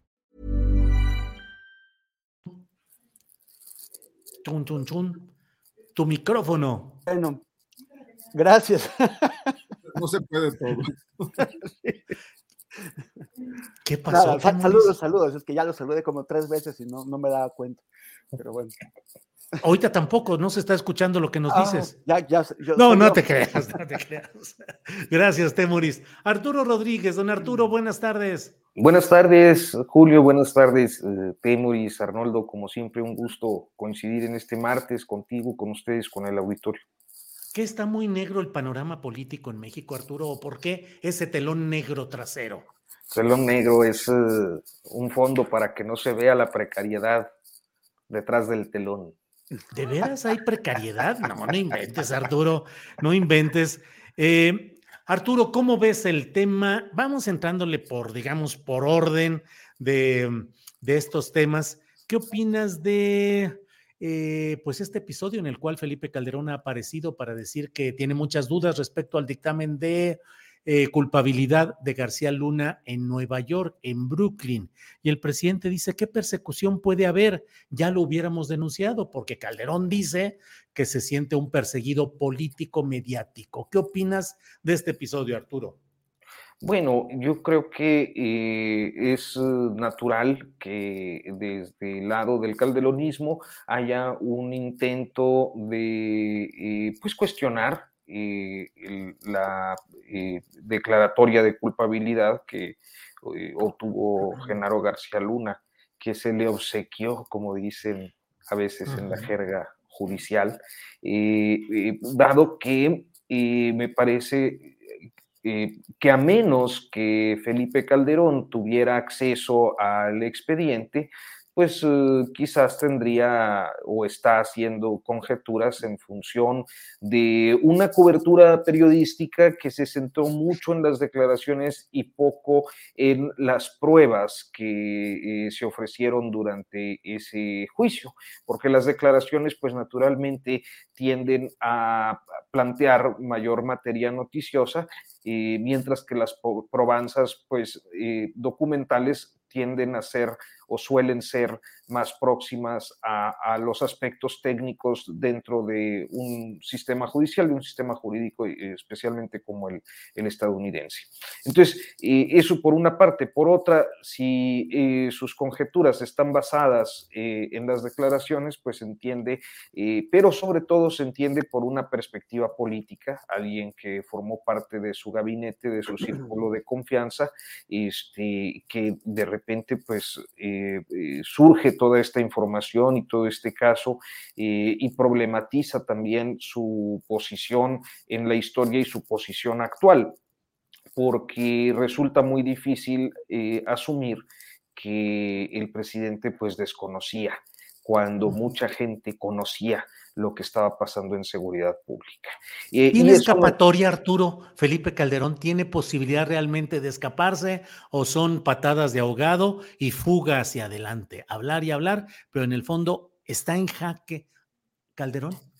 Mira, creo que sí, pero también creo que es cierto lo que dice el presidente López Obrador. No hay una persecución política, lo que hay son declaraciones. Y en este sexenio pues las declaraciones eh, son lo cotidiano, muchas veces de manera muy ligera o con poca efectividad eh, jurídica. Es decir, el presidente o sus funcionarios muchas veces dicen y dicen y dicen cosas todos los días eh, que forma parte pues de una estrategia, supondríamos, de conducta política y de conducción política, pero que no necesariamente se traducen a algo judicial y por lo tanto eh, eh, se inscribe dentro de un debate intenso, inusual, atípico si se quiere, pero eh, pues simplemente eso, un asunto de declaraciones que no se ha traducido en un proceso represivo como si ocurrió en otros sexenios con otras personalidades. Entonces, ciertamente pues eh, creo que Calderón no tiene escapatoria en la perspectiva de la sociedad eh, que está observando críticamente lo que ocurrió hace 15 años, pero eh, también lo es que no existe una acción contundente y directa en su contra que pudiera asumirse o asimilarse como un proceso represivo, en tanto que además hay que recordar que eh, los presidentes tienen fuero eh, o tenían fuero y que eh, solo por delitos graves o crímenes eh, de lesa humanidad podrían ser procesados o por traición a la patria, me parece que es el otro. Eh, y es muy difícil que ese tipo de delitos se lleguen a configurar. Entonces, me parece que no vamos a ver a un presidente en prisión, pero sí los vamos a ver bajo una condena política, moral y, social, especialmente encausada por la 4G. Bien, Arturo, gracias. Em, vamos enseguida con Temoris Greco, a quien algunos de los... eh, aquí hay un debate sobre la bigo- bigotología. Ándale. Dice Elvira Hernández Ángeles, se me alegra la pupila y se refrescan las neuronas. Bienvenidos, chicos. Temoris, te luce mejor el bigote. Sí, pero alguien que por hay, ahí... que hay varios comentarios así, pero también dicen que me veo muy gay así. Así es, así es, eso te iba a Ah. decir también, de que te ves muy gay con eh, eh, habiéndote quitado el bigote. De todo hay por no, me, aquí. no, me, no me hace que me digan que me, que me, que me veo gay, o sea, me, me da igual. Lo que sí es que también alguien dice que tú nunca hablas de Calderón, Julio, pues ni te ven ni te oyen. Que nunca hablo de Calderón, hablo de Calderón Sí. desde antes de que fuera candidato presidencial durante los seis años y además, entre otras cosas, hice el acrónimo de las iniciales del nombre y del apellido de Felipe Calderón Hinojosa, entre otros temas, y una constante crítica diaria, diaria, documentada. Pero bueno, tú sabes, pues es que, ¿qué sucede, Temoris? De repente parece que México se inventó ayer y que lo que se escribió ayer es lo único que vale y no lo de toda la historia que permitió que se escribieran muchas cosas hoy, muchas de ellas desproporcionadas, eh, faltas de memoria histórica, pero que hoy te reclaman que no digas lo que también con Sí. excesos en ciertos momentos se dicen. En fin, Es como, es Temoris, como cuando a veces, a veces pareciera que, eh, eh, al menos pensando bien de muchos, eh, de muchos comentarios que se dan luego en, en este tipo de transmisiones, en- es decir, en los chats de las transmisiones o en las redes sociales, me hacen pensar, pensando bien, que hay personas que recién despertaron a la vida política hace poco, ¿no? Hace meses o, o unos cuantos años y desconocen todo el proceso de, de producción periodística que se dio este, y, y de asuntos políticos que hubo, de manera que enjuician en función de pues, su despertar para acá. sí, ¿no? así es. Pensando Temoris, bien. Pensando bien. Temoris, eh, ¿cómo ves el tema, pues, de Calderón, de sus declaraciones recientes, la respuesta del presidente eh, López Obrador? ¿Podemos tener expectativas justicieras, judiciales contra ese exocupante de los Pinos, Felipe Calderón? ¿O todo va a quedar en la balacera propagandística electoral rumbo a 2024? Pues el problema es lo que dice Arturo, ¿no? Que no, o sea, no, es que haya una persecución, es una cosa que se llama justicia, que se llama procesos judiciales, donde debe, haber todas las, las- las garantías, pero donde, donde se deben juzgar los, las tropelías cometidas por gente pre- pre- pre- pre- precisamente como Felipe Calderón, porque para él no hay escapatorias. Él dice en, en- en sus comentarios, en lo- las declaraciones que acaba de dar, dice eh, que él es un hombre de leyes, que respeta a los tribunales, pero que no se presentaron las, las pruebas que no sé qué. Bueno, entonces, o sea, o los respeta o los pone en duda. Pero un tribunal llegó a una res- resolución en donde 12 personas, si una sola persona de esos 12 jurados no hubiera estado de acuerdo, eh, la, la resolución no pasa, o sea, la, la- la declaración de culpabilidad de García Luna no pasa. Tuvieron que estar de acuerdo 12 personas que evaluaron todo lo presentado por la fiscalía y por la defensa. Entonces, o, o respeta al tribunal o no lo respeta, o respeta sus procedimientos o no lo respeta, o cree en ellos o no cree en ellos. Y ese tribunal, ese jurado llegó a la conclusión de que García Luna operó en el sexenio de Fox, en el sexenio de Calderón y en el sexenio de Peña Nieto para eh, grupos del crimen organizado y que se benefició con millones de dólares de ellos con la complicidad necesaria y eh, indispensable de la gente con la que estaban gobernando.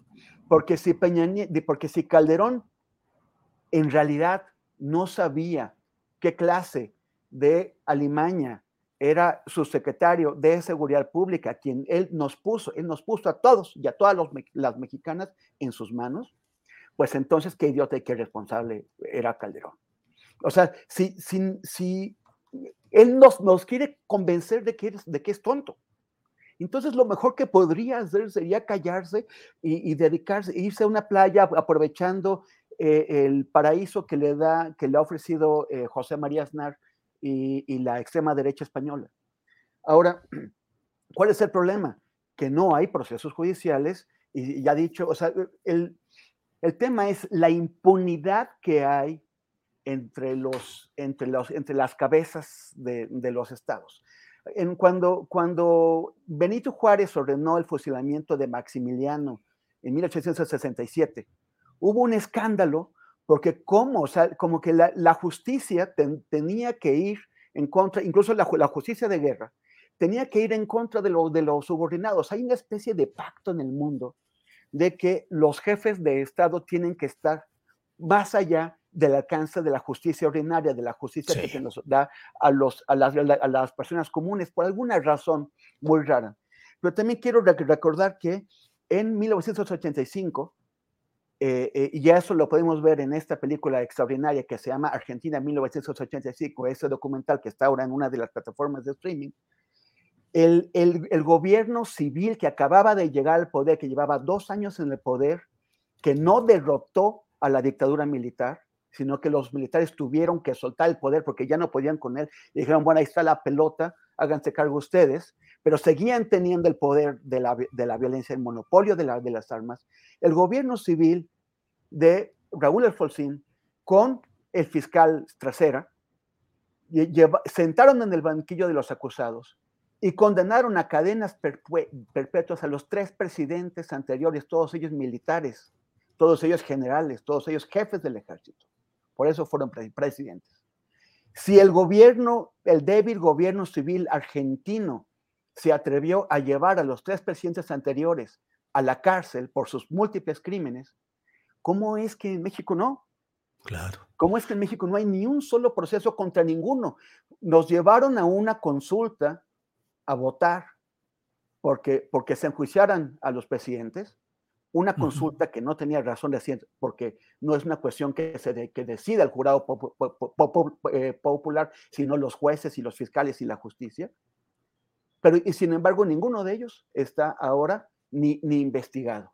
Y ese es el problema. El problema no sí. es la persecución que denuncia Calderón. El problema es que no hay procesos judiciales en marcha contra ellos, uh -huh. ni contra Calderón ni contra los demás.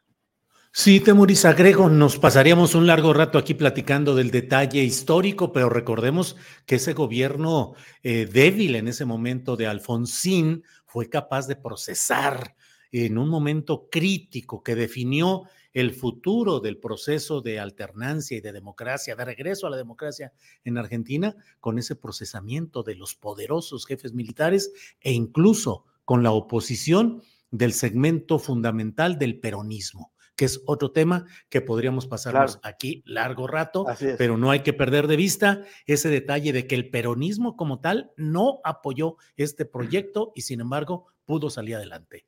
Eh, Arnoldo Cuellar, estamos aquí bien filósofos y bien eh, politólogos y quién sabe qué tanto, pero tú por favor mm, sométenos a la realidad. ¿Cómo van la situación de Felipe Calderón y ¿Qué puede significar esto? ¿Un juicio político solamente, es decir, con visos electorales, mm, signos de que pueda haber justicia verdadera? ¿Estamos atorados con eso de que el presidente de la República no quiere que haya ver hacia el pasado, sino su fuerte no es la venganza? En fin, ¿cómo ves el tema, Arnoldo?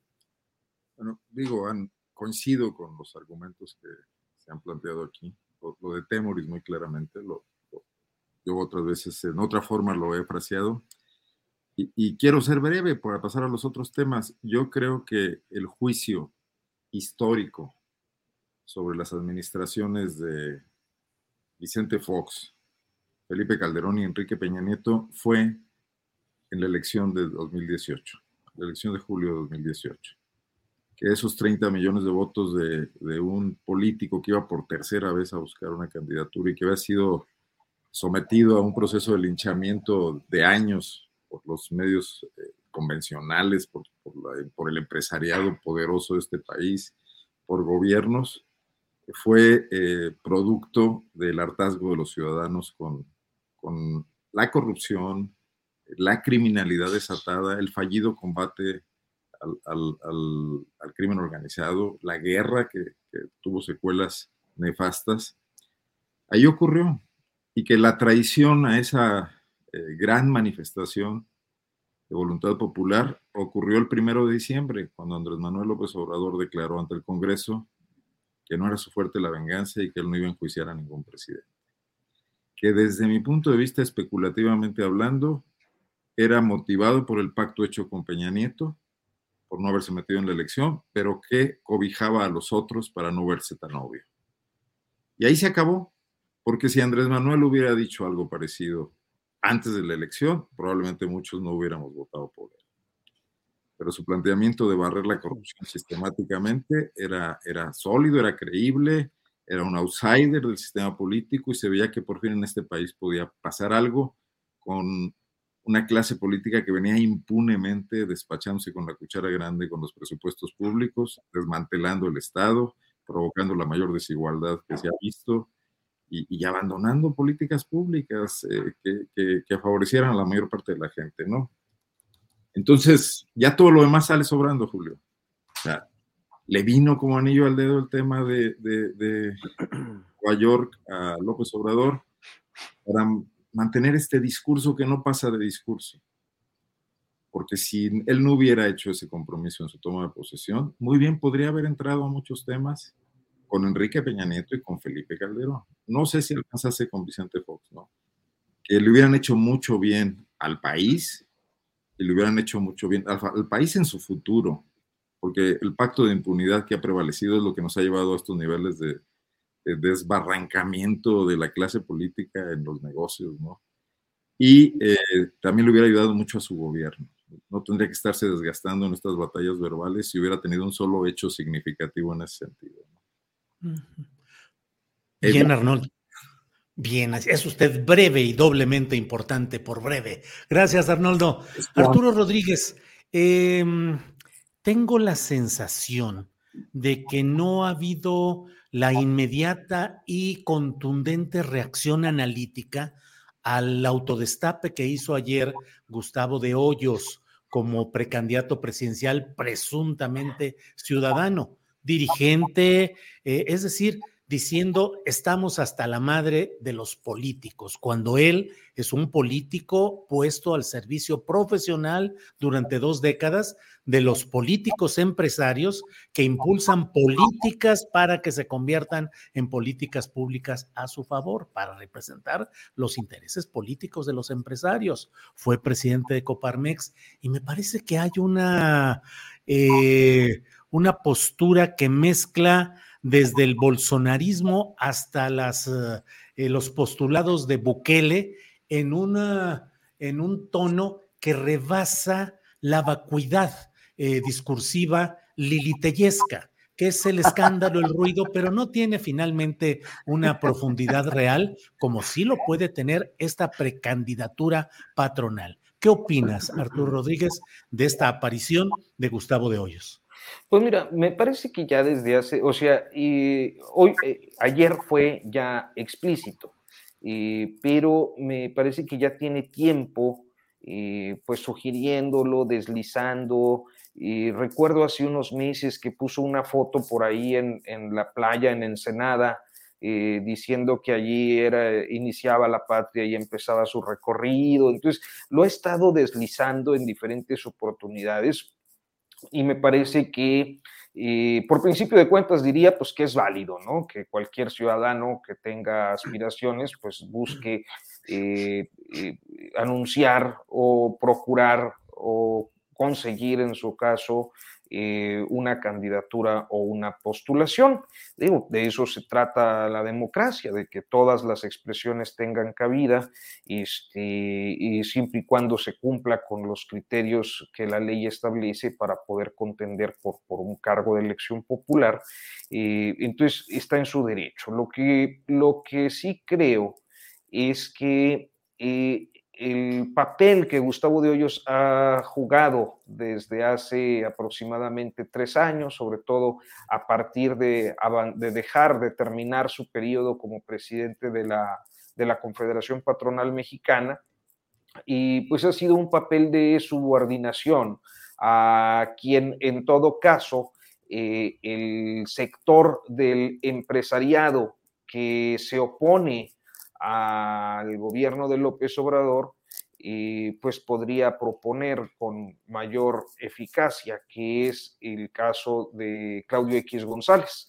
O sea, Gustavo de Hoyos ha estado supeditado a, Claudio X González de manera abierta, sobre todo eh, a partir de 2020, cuando ambos eh, construyeron uno como el principal, como la cabeza visible de eso, y el otro, Gustavo, como operador de la coalición Va por México. O sea, yo creo que nunca de manera tan transparente eh, y clara habíamos visto a eh, este tipo de personalidades del empresariado operando directamente con los partidos políticos para construir ya sea una propuesta de, gobierno, una alternativa electoral o en este caso una coalición que de origen se supondría y por historia pues se supondría impensable más allá de lo que hoy nos diga el, el discurso en relación a, a las políticas neoliberales etcétera.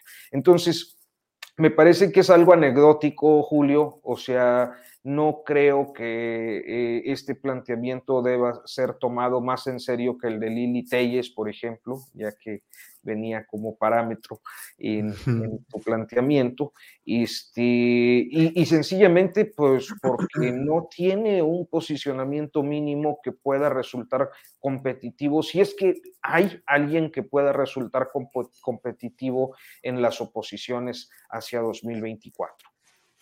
Bien, Arturo. Eh, Temoris, ¿Qué opinas? ¿Crees que coincides con Arturo de que es algo que no tendría la plataforma de crecimiento o de peligrosidad que yo de alguna manera mencioné? Y mira, antes de ir eh, a tu turno, déjame compartir este tuit de Sergio Beltrán García que dice, imaginan que ante el fracaso de gobiernos de Morena para establecer alternativas de justicia social y económica, alguien como esta persona, es decir, Gustavo de Hoyos, llegue a la presidencia con todo ese poder militar, ese es el riesgo, pero el oficialismo sigue ahogado en su soberbia ideológica. ¿Qué opinas, Temoris? Pero ¿quién, quién, es, quién es ese señor? Sergio Beltrán Rodríguez es un... Eh, García. Eh, ¿Perdón? Sí, sí, Sergio. Es un eh, historiador, es historiador, que lo leí en Twitter. Déjame ver, déjame ver, aquí lo tengo, aquí lo tengo, espérame un segundito. lo que em, preguntaba es quién es. Arquitecturas, memorias y memoriales. Investigo con Forensic Archi, UNAM MX, Goldsmith UOL. Bueno, ojalá que sí esté trabajando con Forensic Architecture, que es un, gran eh, proyecto británico que, entre otras cosas, ha, ayudado a establecer qué es lo que ocurrió en el caso de Yotzinapa con, con los ataques y las desapariciones, pero pues, lo que dice no tiene ni pies ni cabeza, ¿no? O sea, ¿qué tiene que ver? Lo, lo, lo, difícil con el poder militar no sería que llegue eh, un, un, un, patrón de empresarios, o sea, que sino que llegue pues alguien con un proyecto social, exactamente lo contrario que de qué es lo que está diciendo, este, pero bueno, no, no le veo ni pies ni cabeza. A mí lo que me llama la, atención es lo que dice Gustavo de Hoyos, ¿no? O sea, cuando los, los dueños de las escuelas e instituciones privadas de, educación, o sea, los patrones de los maestros, se llaman a sí mismos maestros aunque no enseñen. Los dueños de los, de los equipos de fútbol se dicen futbolistas aunque no pateen ni, una pelota. Los patrones de los ingenieros se dicen constructores aunque no construyan nada, ¿no? Aunque, aunque ellos no, no pongan ahí ni, ni un, ni un eh, ni un ladrillo. ¿Cómo es que los patrones de los políticos no quieren llamarse políticos? O sea, eh, o, les da vergüenza, les da pena, o, nos quieren ver la cara de tontos. Porque lo que ha estado haciendo Gustavo de Hoyos, pues no es un activismo ciudadano, es un activismo político, junto con su compa eh, Claudio X, pues organizando a los líderes de los partidos. Este, pues ya yo creo que, es, bastante claro que, no es una persona que se pueda presentar como ciudadano. Y también estoy de acuerdo con lo que dice Arturo, o sea, no, no le veo por, ningún lado eh, algo así como una solidez política, carisma, eh, eh, em, o, una persona que pueda ganarse el apoyo de la gente, ni, ni para ser alcalde de, de, San Pedro García García.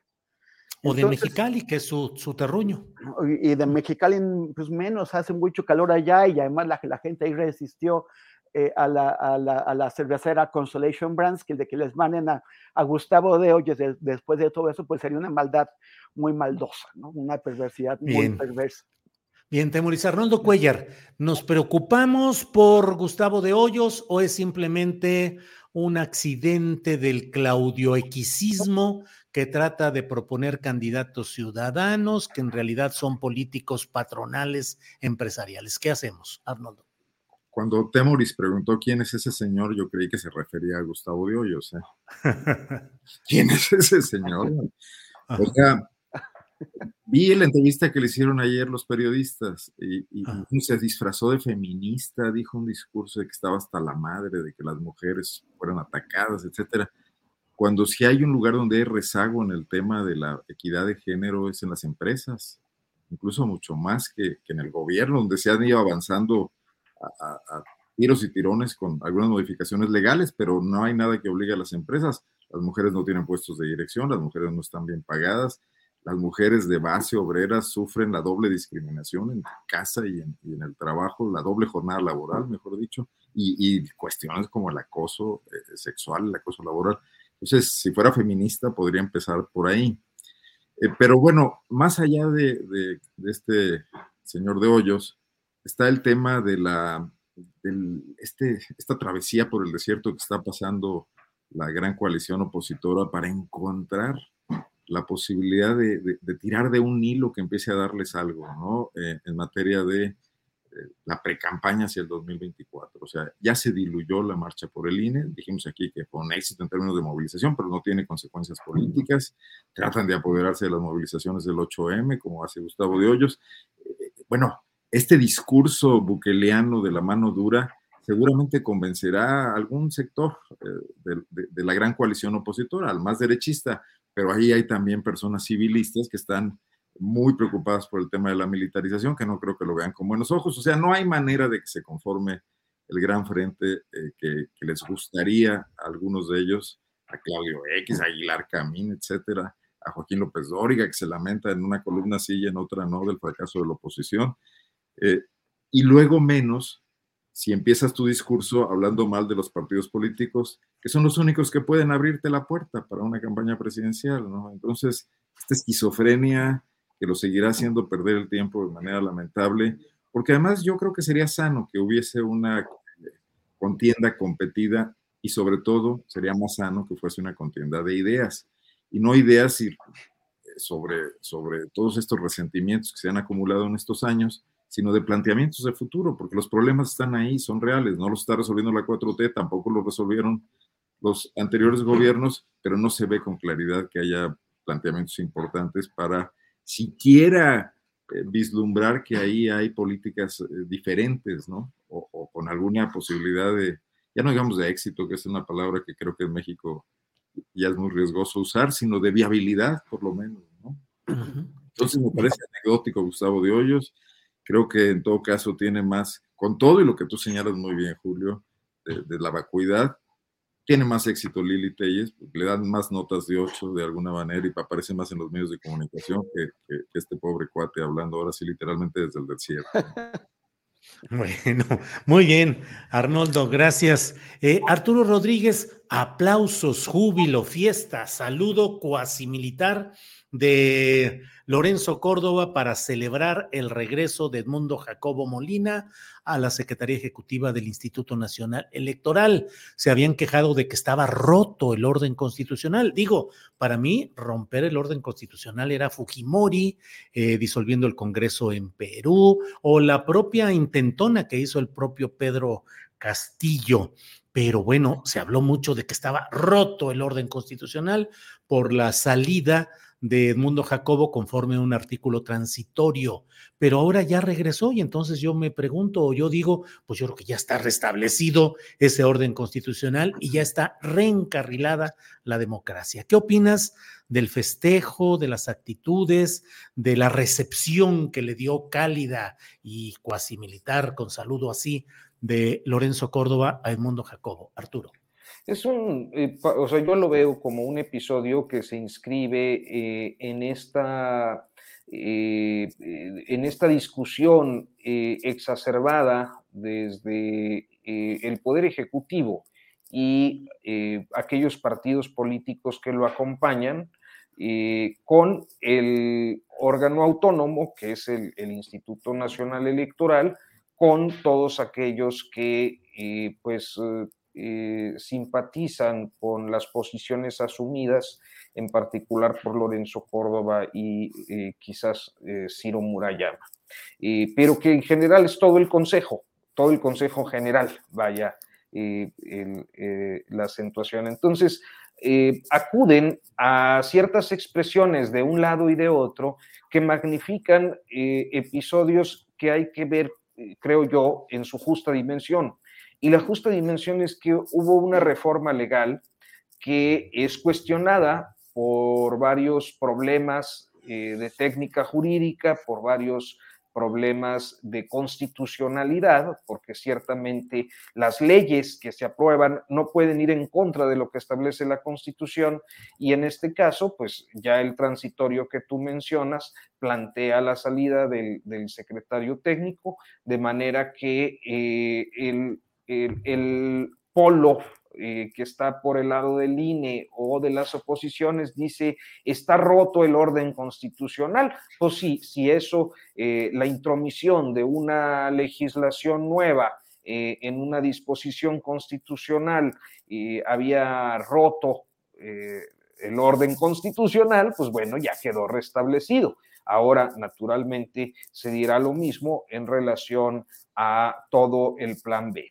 ¿Qué es lo que yo creo que también hay que ser muy eh, claros en qué es lo que está pasando? O sea, hay un plan B de reforma electoral que, eh, como toda ley, en todo momento puede ser eh, combatida en el máximo tribunal, o sea, en la Suprema Corte de Justicia, donde los ministros de la Corte dicen si se apega o no se apega a la Constitución y eso pues no es una ruptura del orden constitucional, es parte de un proceso de eh, construcción de la legalidad, de, las leyes pues, del, marco jurídico que solemos establecer se acaba. Estoy poniendo un lenguaje muy técnico. Voy a tratar de simplificar muy rápido. Eh, las leyes las aprueba el Congreso, muchas veces a iniciativa del presidente de la República, como fue el caso del Plan B. Y luego, ese Plan B, eh, en este caso, como cualquier otra ley, puede ser revisada por la, por la Suprema Corte y la Suprema Corte dirá si es constitucional o no.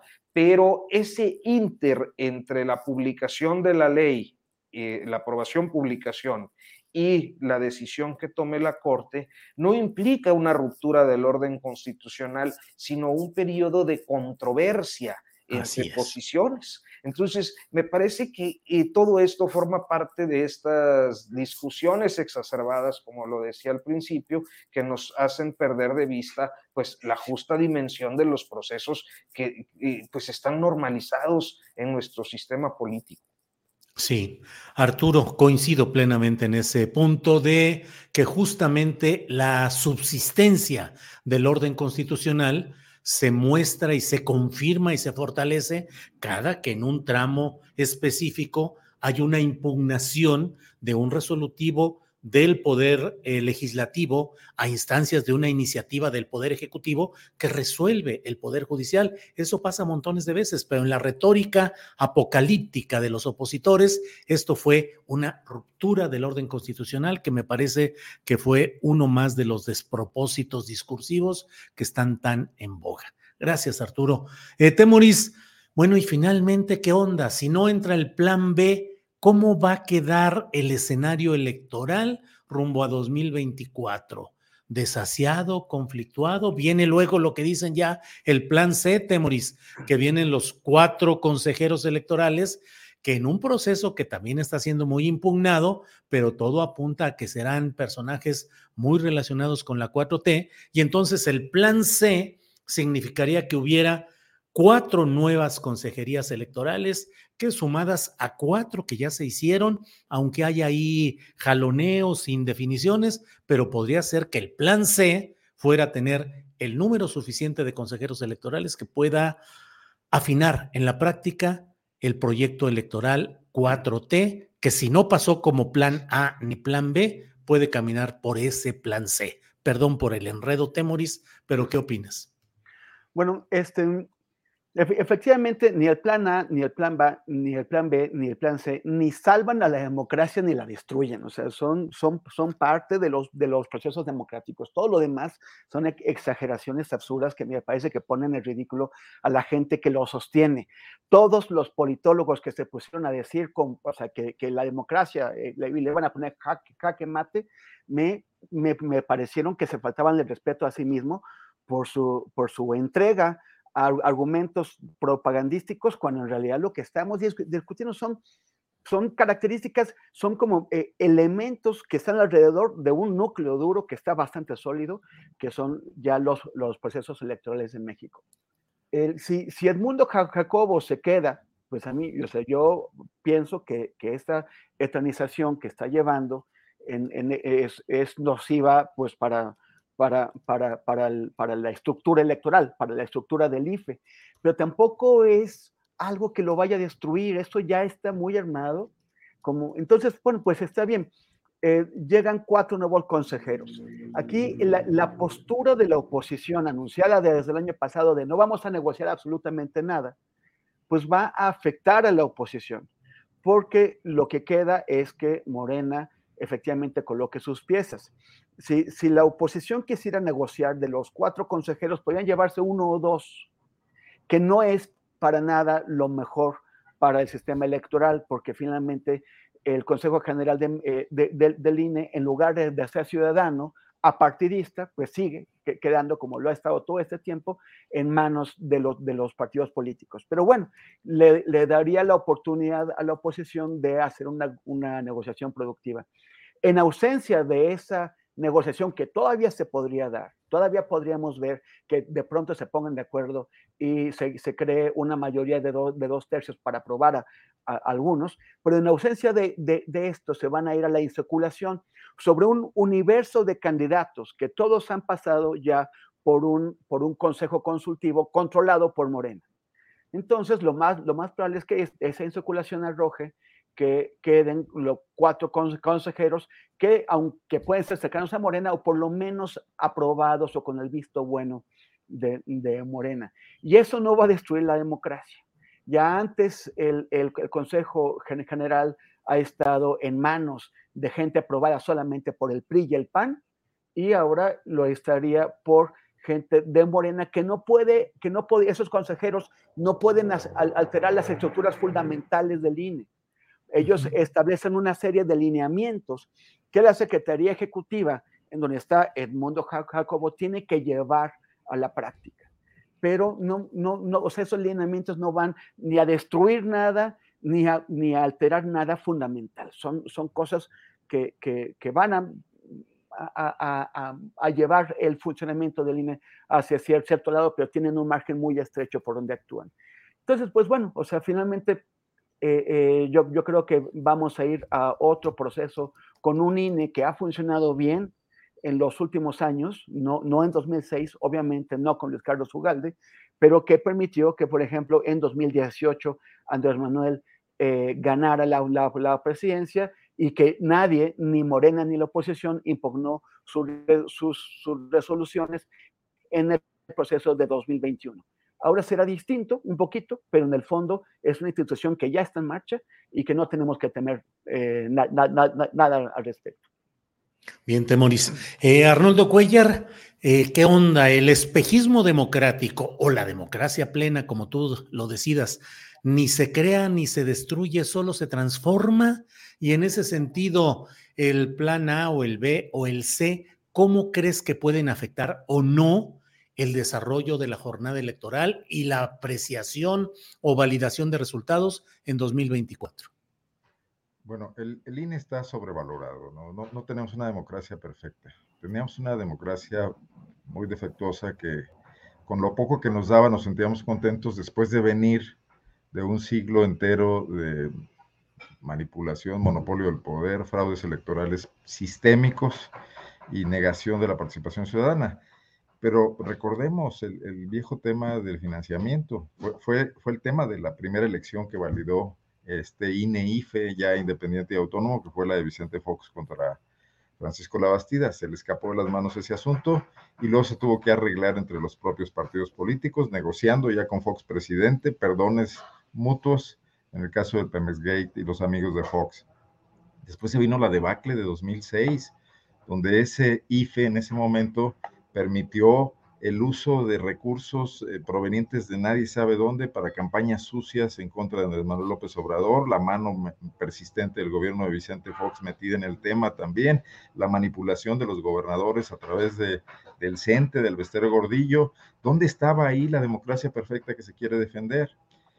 Y en 2012, con el manejo de Televisa para construir Enrique Peña Nieto y luego el uso de recursos públicos de los gobiernos estatales y del sector privado a más no poder para construir esa candidatura, el dinero fluía eh, eh, alegremente en la campaña de Enrique Peña Nieto, hasta en los estados donde gobernaba la oposición. Fue cuando aquí en 2012 en Guanajuato el PRI ganó la presidencia municipal de León con, con, la alcaldesa Bárbara Botello, ¿no? Porque tuvo una gran cantidad de recursos que nunca antes había tenido el PRI eh, desde que era oposición en Guanajuato. Y en 2018 yo voy a discrepar de Temoris porque yo creo que el, el INE ahora no tuvo nada que hacer frente a la avalancha de votos en favor de Andrés Manuel López Obrador que era más bien el hartazgo con muchas de las cosas que habían pasado antes y que no había manera de que nadie hiciera ahí el ridículo presentando alguna inconformidad sobre, con las diferencias que se dieron. Entonces, además en el camino, en el camino está estas transformaciones a las que le metieron mano políticos como Mario Fabio Beltrones, como Emilio Gamboa, como la propia Elvester Gordillo, como los Chuchos, como el PAN de, de la época, Gustavo Madero, etcétera, repartiéndose los cargos alegremente y haciendo un consejo de cuotas. E, e, entonces, bueno, e, esa democracia seguía por construirse. Teníamos que hacerlo. Pero yo creo que los tiempos con los que Andrés Manuel López Obrador planteó su reforma no fueron los idóneos, porque nos metió en esta dinámica en la que estamos metidos ahora, que ciertamente va a marcar el 2024, pase lo que pase. Y además la propia torpeza de la oposición al politizar el asunto al máximo, digo, la torpeza viene de todas partes. Yo creo que tiene más responsabilidad en este caso el presidente y Morena, porque son los que traen la dinámica, los que inician el juego y, nos meten a todos en, una situación que a, a, mí no me preocupa tanto, porque puede ser al final del día para bien. O sea, porque va a desnudar todo lo que antes valoraba cierta clase política e intelectual como un acuerdo funcional, casi un acuerdo mafioso para salir adelante del, tema de la transición o de la sucesión en el poder, ¿no? Y que veíamos que permitía que metían la mano muchos actores ajenos. Entonces, esto puede que truene, pero para que surja algo nuevo que tendremos que construir los mexicanos y que tampoco será perfecto, sin duda. O no tendremos la capacidad y a lo mejor nos sumergimos en una grave crisis, pero son tiempos interesantes, como dice el clásico, ¿no?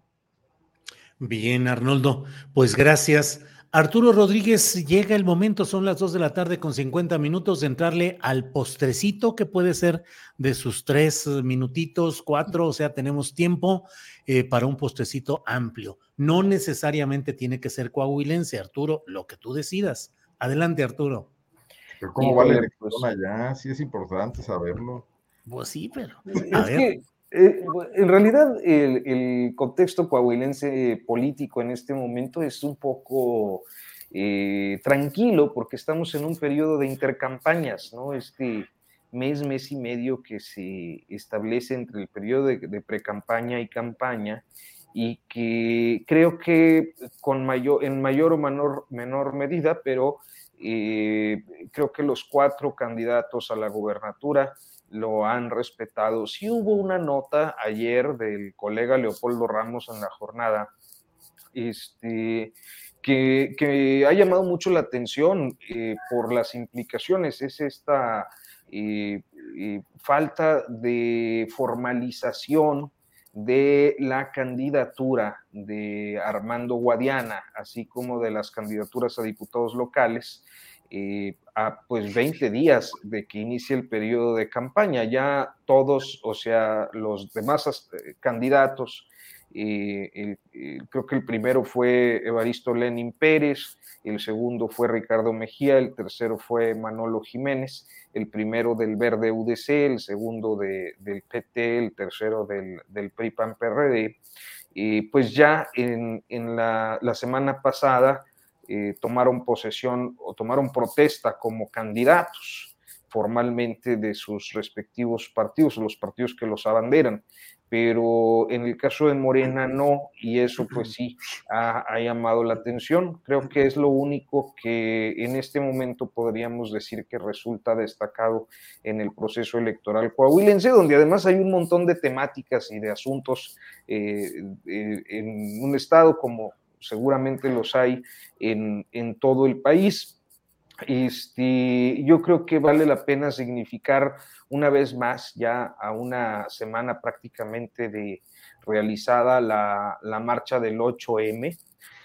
Eh, creo que eh, la visibilidad que han tomado diferentes eh, temáticas del, feminismo y de la lucha de las mujeres por conquistar condiciones de equidad y bueno, lamentablemente con una demanda eh, vigente como lo es la, de la seguridad personal y, pues nos convoca a mantener la atención en la, en la agenda de género, aún siendo vatos, ¿no? Porque este, también creo que llegamos a un siendo morros, Arturo, Arturo, somos morros. No somos, vatos, yo sí, sí, somos vatos, ¿no? U hombres sin H y con Hombres.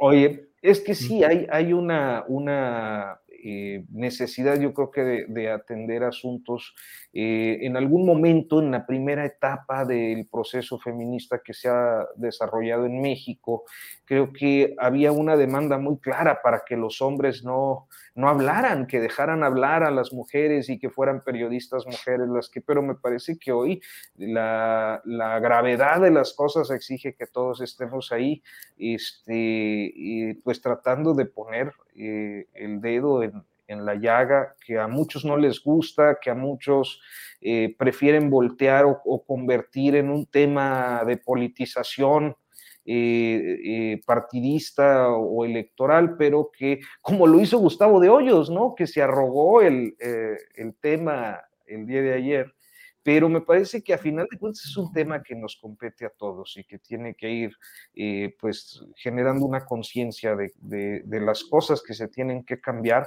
pues para que podamos vivir en condiciones auténticas bajo el principio de igualdad. Y bueno, este era mi comentario eh, respecto a, la marcha. Bien, Arturo. Temoris Greco, postrecito, por favor. Oye, de, acuerdo totalmente con Arturo en que eso es tema de toda la sociedad, una sociedad sana, una sociedad donde toda la gente puede estar segura, sentirse realizada, tener oportunidades y, es, una tarea que compete a la sociedad completa. Y que no solamente tiene que ver con las mujeres, tiene que ver con todas las minorías eh, eh, eh, étnicas, religiosas, sexuales, con todo el mundo. La exclusión y la intolerancia no nos van a llevar a ningún lado. Y bueno, este, también nada más aclarar, yo no digo, yo no dije que el, que el INE antes IFE funcionara bien o perfectamente, tiene mil deficiencias, pero estas reformas solamente estaban atendiendo una parte de los, problemas del INE y no los fundamentales. Por ejemplo, uno de, los que menciona eh, eh, eh, Arnoldo, que es el tema del financiamiento ilegal de, las campañas. Absolutamente todos los partidos en este, este país manejan dineros que, no están fiscalizados y que, y que, o sea, apoyos en especie, todo tipo de, elementos que están violando las leyes electorales. Y, y eso el INE no, no, ha sido capaz de detenerlo. Y los partidos que son los que hacen esos cochupos, pues no le van a dar al INE los, los dientes que, que, que, que, necesita para hacerlo. Ahí, y la otra es que en 2021, donde no hubo una enorme diferencia de 30 millones de votos, o sea, que hubo, eh, más, hubo bastante equidad entre lo que obtuvo Morena y lo que obtuvo la oposición, yo no vi a Morena quejándose del INE. Hubo otras quejas de, de, de varios partidos, todo eso, pero yo no vi a Morena quejándose del INE. Eh, Morena perdió bien, por ejemplo, aquí en Ciudad de México, donde perdió la mitad de la ciudad, Morena, Morena lo, aceptó como buena competidora. así, sin estar echando la culpa al Consejo General o eso. Este, si, hay personas aquí que los que saben mejor, pues bueno. Y me da muchísima risa, me dio mucha risa ahorita, porque ya nos, porque bueno, hay varias personas que están que Temoris es del PAN, Temoris es del PAN. Y bueno, uno, un este, Eduardo García dijo ya de plano, Temoris es de ultraderecha. Eso. Ya casi fascista, nazi, de lo, todo, de todo lo peor, todo, todo lo peor. Solamente porque no veo las evidencias que esta persona seguramente tiene y que podría aportar de que, de que el INE este, está haciendo fraude. Pero bueno, eh, lo que realmente es mi postrecito es que el lunes vamos a estrenar con mis compañeros de Ojos de Perro, con Juanjo eh, Rodríguez, eh, que, que, hace la, la música y, y, el, y, el, diseño de audio y el montaje. Yo llevo la conducción una serie, un, un, nuevo programa de podcast que se va a llamar Necropolítica, Muerte, Crimen y Poder.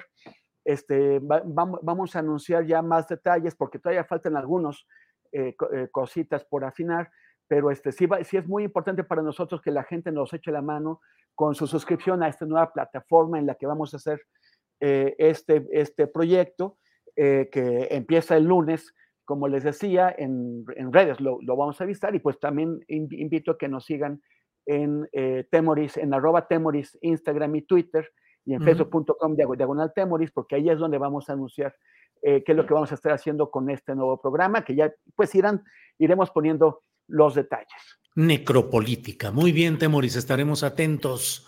Eh, Arnoldo Cuellar, ahora sí, postrecito, postrecito, el final del final.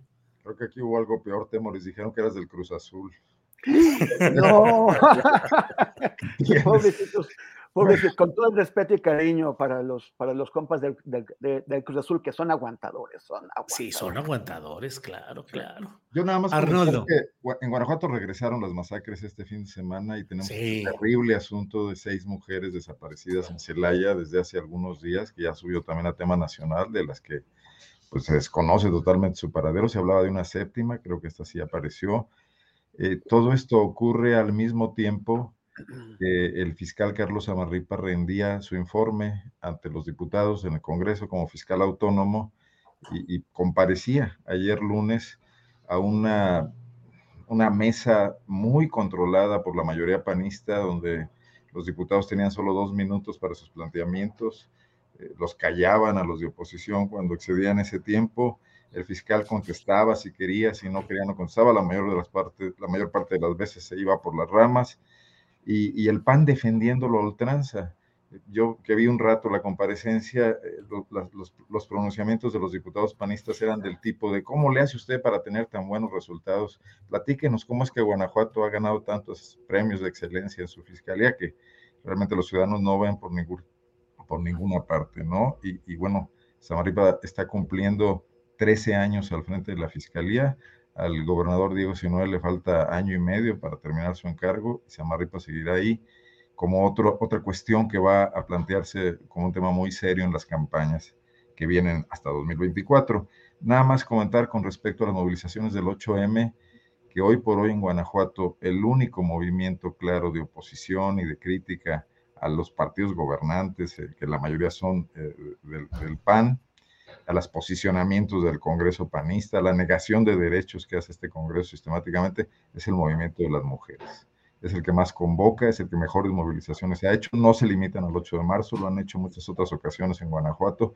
Han movilizado, por ejemplo, a la base estudiantil de la Universidad de Guanajuato. Las buscadoras que se conformaron también hace no mucho en Guanajuato, hace unos dos o tres años, son en su mayoría mujeres. Algunas de ellas participaron en las marchas del 8M.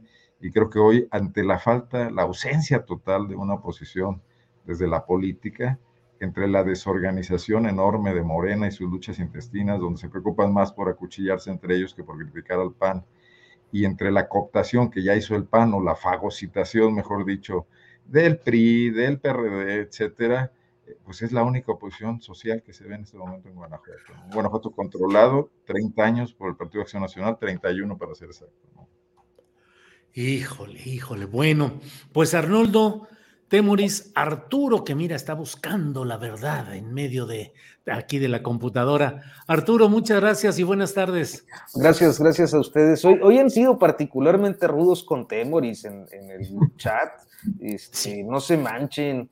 eh, ya cruzazulinio, derechoso. Gay no es insulto, este, pero, pero. ¿Tampoco cruzazulino? Tampoco Cruz Azulino. Oye, que es bonito. panista porque anda de azul. Sí, no, el, eh, pues yo, ahora sí que el, el tema con el Cruz Azul para mí era que yo decía, pues para los que les gusta el fútbol, que, que padre, ¿no? Un equipo que es cooperativa, pero pues luego, cabrón, con tanta trancería y cosa que sale. Sí, yo creo que esta sí es la bronca, la cooperativa que está en unos libros. Ni el Sí, Tuca Ferretti podría salvar eso. Sí. Arturo, gracias desde las tierras eh, periodísticas del Llantos Laguna. Arturo Rodríguez. Eh, ojalá, yo en, en el, eh, era más de zaraperos, De zaraperos de béisbol, los zaraperos de Saltillo. en macaneo. Bueno, El deporte. Bueno, Yo- Temoris, macaneo. sí, ¿eh? tú macaneas. Lo- Arriba los de 300, Arturo. Los de lloraderos de, de- lloraderos de Saltillo, ¿no? ¿Cómo era? ¿Cómo, cómo es? Zaraperos, Lloraderos. Zaraperos. Temoris, gracias. Buenas tardes. Oye, gracias, gracias y también gracias porque sí, sí, pues hoy dieron duro, normal, está bien, pero también salió gente que, que, que está muy amablemente diciendo que les importa eh, que esté aquí a pesar de que no traiga barba y bigote, que, que, que, que me pueden esperar a que las cosas cambien. Entonces, bueno, les, les agradezco mucho y sobre todo a ustedes y a nuestra querida Adrianita Buentello que está detrás y al compa que está en los controles. Gracias y nos vemos el próximo martes. Andrés, Andrés Ramírez. Muy bien, Andrés. Temoris. Arnoldo Cuellar, gracias y buenas tardes. Saludos y gracias por acá. Bueno, el chat rápidamente, que bueno, sí que les preocupa eh, eh, lo de López Obrador y la posibilidad de que se extienda en el poder. Si tienen a Edmundo Jacobo y tienen a Carlos Amarripa, pues también la oposición les gusta mucho el síndrome de Porfirio Díaz, ¿no? Así es, Arnoldo. Gracias y nos vemos la próxima semana. Gracias, Arturo Temoris. Arnoldo, Luego. hasta pronto. Y no se vaya usted porque seguimos con Adriana Buentello, siendo las 3 de la tarde con cuatro minutos. Y hasta aquí de regreso nuestra compañera Adriana. Ya estamos al cierre del programa. ¿Cómo va todo? Pues ya como que a punto de llover, bueno, se ve sospechoso el cielo acá, Julio, pues sí se ve como mucho viento y muy, muy nublado, así que se me hace que, es que ya sabes, como dicen febrero loco y marzo otro poco, ¿no? Sí, sí, sí, sí. bueno, es. es el dicho de mi mamá siempre, porque digo, está Sí, muy sí. raro que todavía no termina el, el- el invierno, la primavera, y bueno, ya está así como el, el clima, todo lo que da, pero sí está sospechoso, Julio. Pero bueno, antes de terminar el programa, pues fíjate que incluso hasta para este clima, la jefa de gobierno, pues invita a algunas personas en específico a tomarse un tecito de, til- de tetila. Vamos a escuchar qué fue lo que dijo Julio. Hablando de producciones y montajes cinematográficos, pues estamos viendo que en TikTok hay una campaña en donde, bueno, pues ya la están lanzando, eh, Ah, bueno, sí. ya prácticamente usted ya, ya declinó, ya le dieron línea desde Palacio Nacional en donde, ¿por qué, por qué, va toda- por qué candidato usted va a votar? Entonces, saber al respecto sobre esta campaña que, que está saltando en redes sociales y que, bueno, está inclinada hacia un, hacia un candidato, pero no lo voy a mencionar, pero sí, este, sí me gustaría saber este, su, su, su punto de vista. Bueno, pues que no, primero que es falso. Ahí estamos puestas para la encuesta, puesta para la encuesta. Eh, y segundo, pues que se tomen un té de tila. Bueno, y Bueno, pues, ¿qué te digo, Adriana? Oye, yo ni enterada, ya voy a, prometo que ya voy a sacar mi cuenta de TikTok, pero híjole, ya sé que ahí hay muchas cosas también que están dando nota. No sabía yo de esta, mm, de esta campaña o supuesta campaña donde habrían bajado a Claudia Sheinbaum, pero bueno, aquí aclara eh, que está puesta para la encuesta, Julio. Pues sí, digo, yo tampoco tenía esa noción hasta ahora que me enteré de ese asunto de TikTok, que es una red, este, pues muy movida, pero que tiene sus reglas eh, básicas, que son cosas muy rápidas, eh, ligeras, con un buen enfoque, con mucho movimiento. Adriana, hay que salir ahí bailando de ser posible o tarareando alguna cancioncita chida y constituirse en un personaje. Podemos, yo puedo poner ahí el tío astillero o el doctor, el boticario astillero, alguna cosa así, y entonces salir ahí. Le voy a decir la verdad de lo que está sucediendo en la política. Mire, lleva usted esta pomada para que pueda usted, alguna cosa por el Pero estilo. mejor, mira, el comandante astillero, este creo que El era- comandante astillero, sí, así. ¿No? ¡Firmes! Así es, Adriana. Así van las cosas. Julio, bueno, nada más comentar otras dos informaciones breves. Pues también seguimos en este tema de la lucha o estas políticas que están buscando llevar a cabo Estados Unidos y México contra el fentanilo. Hoy hubo un evento, eh, precisamente eh, Ken Salazar publica al respecto Vemos eh, que aquí dice peritos y forenses son esenciales para investigaciones y casos penales como la desaparición de personas y el tráfico de armas. Esto es un foro precisamente eh, respecto a este tema. Y dice, bajo marco bicentenario, están comprometidos con fortalecer las ciencias forenses para mantener a nuestras, México y Estados Unidos están comprometidos para mantener a nuestras comunidades seguras, hashtag seguridad compartida. Y en la entrevista que eh, le hacen, eh, señala que pues se tiene que trabajar como socios, reconociendo también que hay problemas tanto en México como en algunos lugares en Estados Unidos. Esto porque el día de ayer el presidente dijo que es más seguro México que incluso Estados Unidos.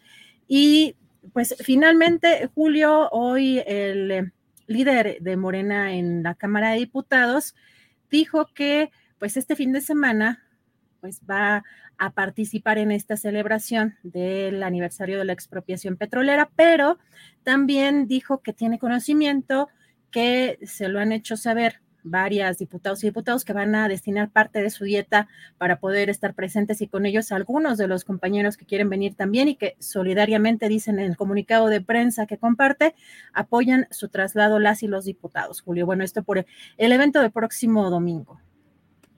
Bueno, bueno, bueno.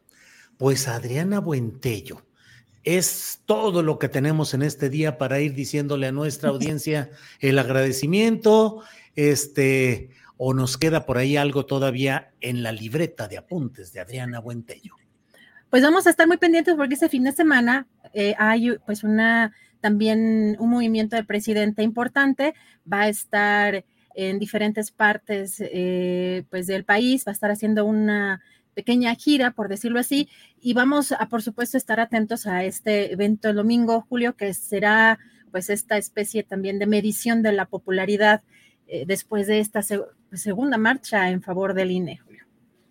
Híjole, y todo está muy, pues todo hace suponer que va a ser una marcha de una enorme cuantía. En términos de esa medición de fuerzas, Adriana, pero pues todo ya encaminado a la movilización y a la activación de las bases electorales. Entonces va a estar, la Ciudad de México va a estar pesadita, pesadita en cuanto a número de gente y a movilidad en, esos, en esas fechas, Adriana.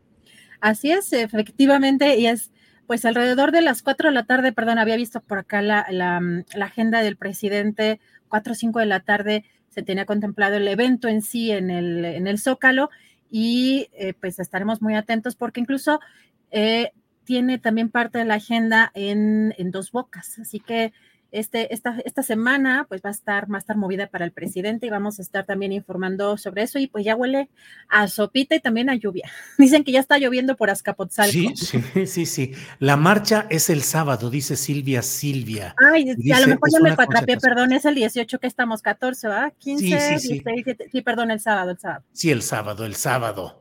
Este es una concentración, nos dicen por aquí. Y bueno, la concentración es el 18, el sábado. Bueno. Gracias, por corregirme. Ya se me andaban atropeando los días. Pues, tú, para ir, que no hubiera tanta gente, dijiste, yo voy hasta el 18. Hasta, el, hasta el domingo. bueno, pues Adriana, eh, vamos a seguir avanzando con la preparación de nuestro programa para mañana y vamos a invitar, yo invito para que nos veamos hoy a las 9 de la noche en la videocharla astillada y gracias a quienes nos han acompañado hoy, gracias tu Castillero y Adriana, a seguirle porque ya huele a lluvia. Ya huele a lluvia, a sopita, buen provecho. Te vemos en la noche, Julio, hasta mañana. Gracias, hasta luego.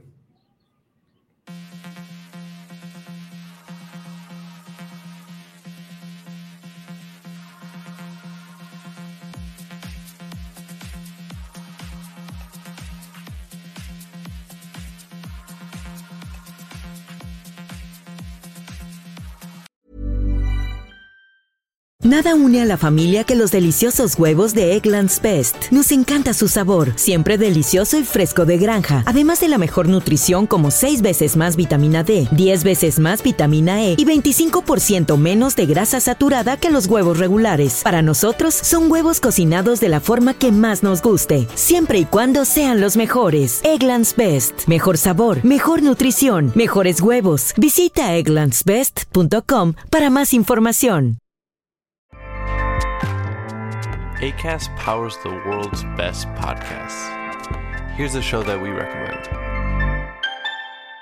The Real Housewives is a guilty pleasure for most, but if you're looking to not feel guilty about that pleasure, tune in to Everything Iconic with me, Danny Pellegrino, where I break down all the messy moments and behind the scenes antics of Bravo's popular franchise. And on Everything Iconic, I also interview celebrity guests like Kelly Ripa, Kiki Palmer, Drew Barrymore, Cameron Diaz, and more about their guilty pleasures, their past work, and so much more. So if you're pop culture obsessed and find yourself watching way too much reality TV like me, tune in to Everything Iconic with Danny Pellegrino wherever you listen to podcasts. ACAST helps creators launch, grow, and monetize their podcasts everywhere. ACAST.com. Para que te enteres del próximo noticiero, suscríbete y dale follow en Apple, Spotify, Amazon Music, Google o donde sea que escuches podcast. Te invitamos a visitar nuestra página julioastillero.com.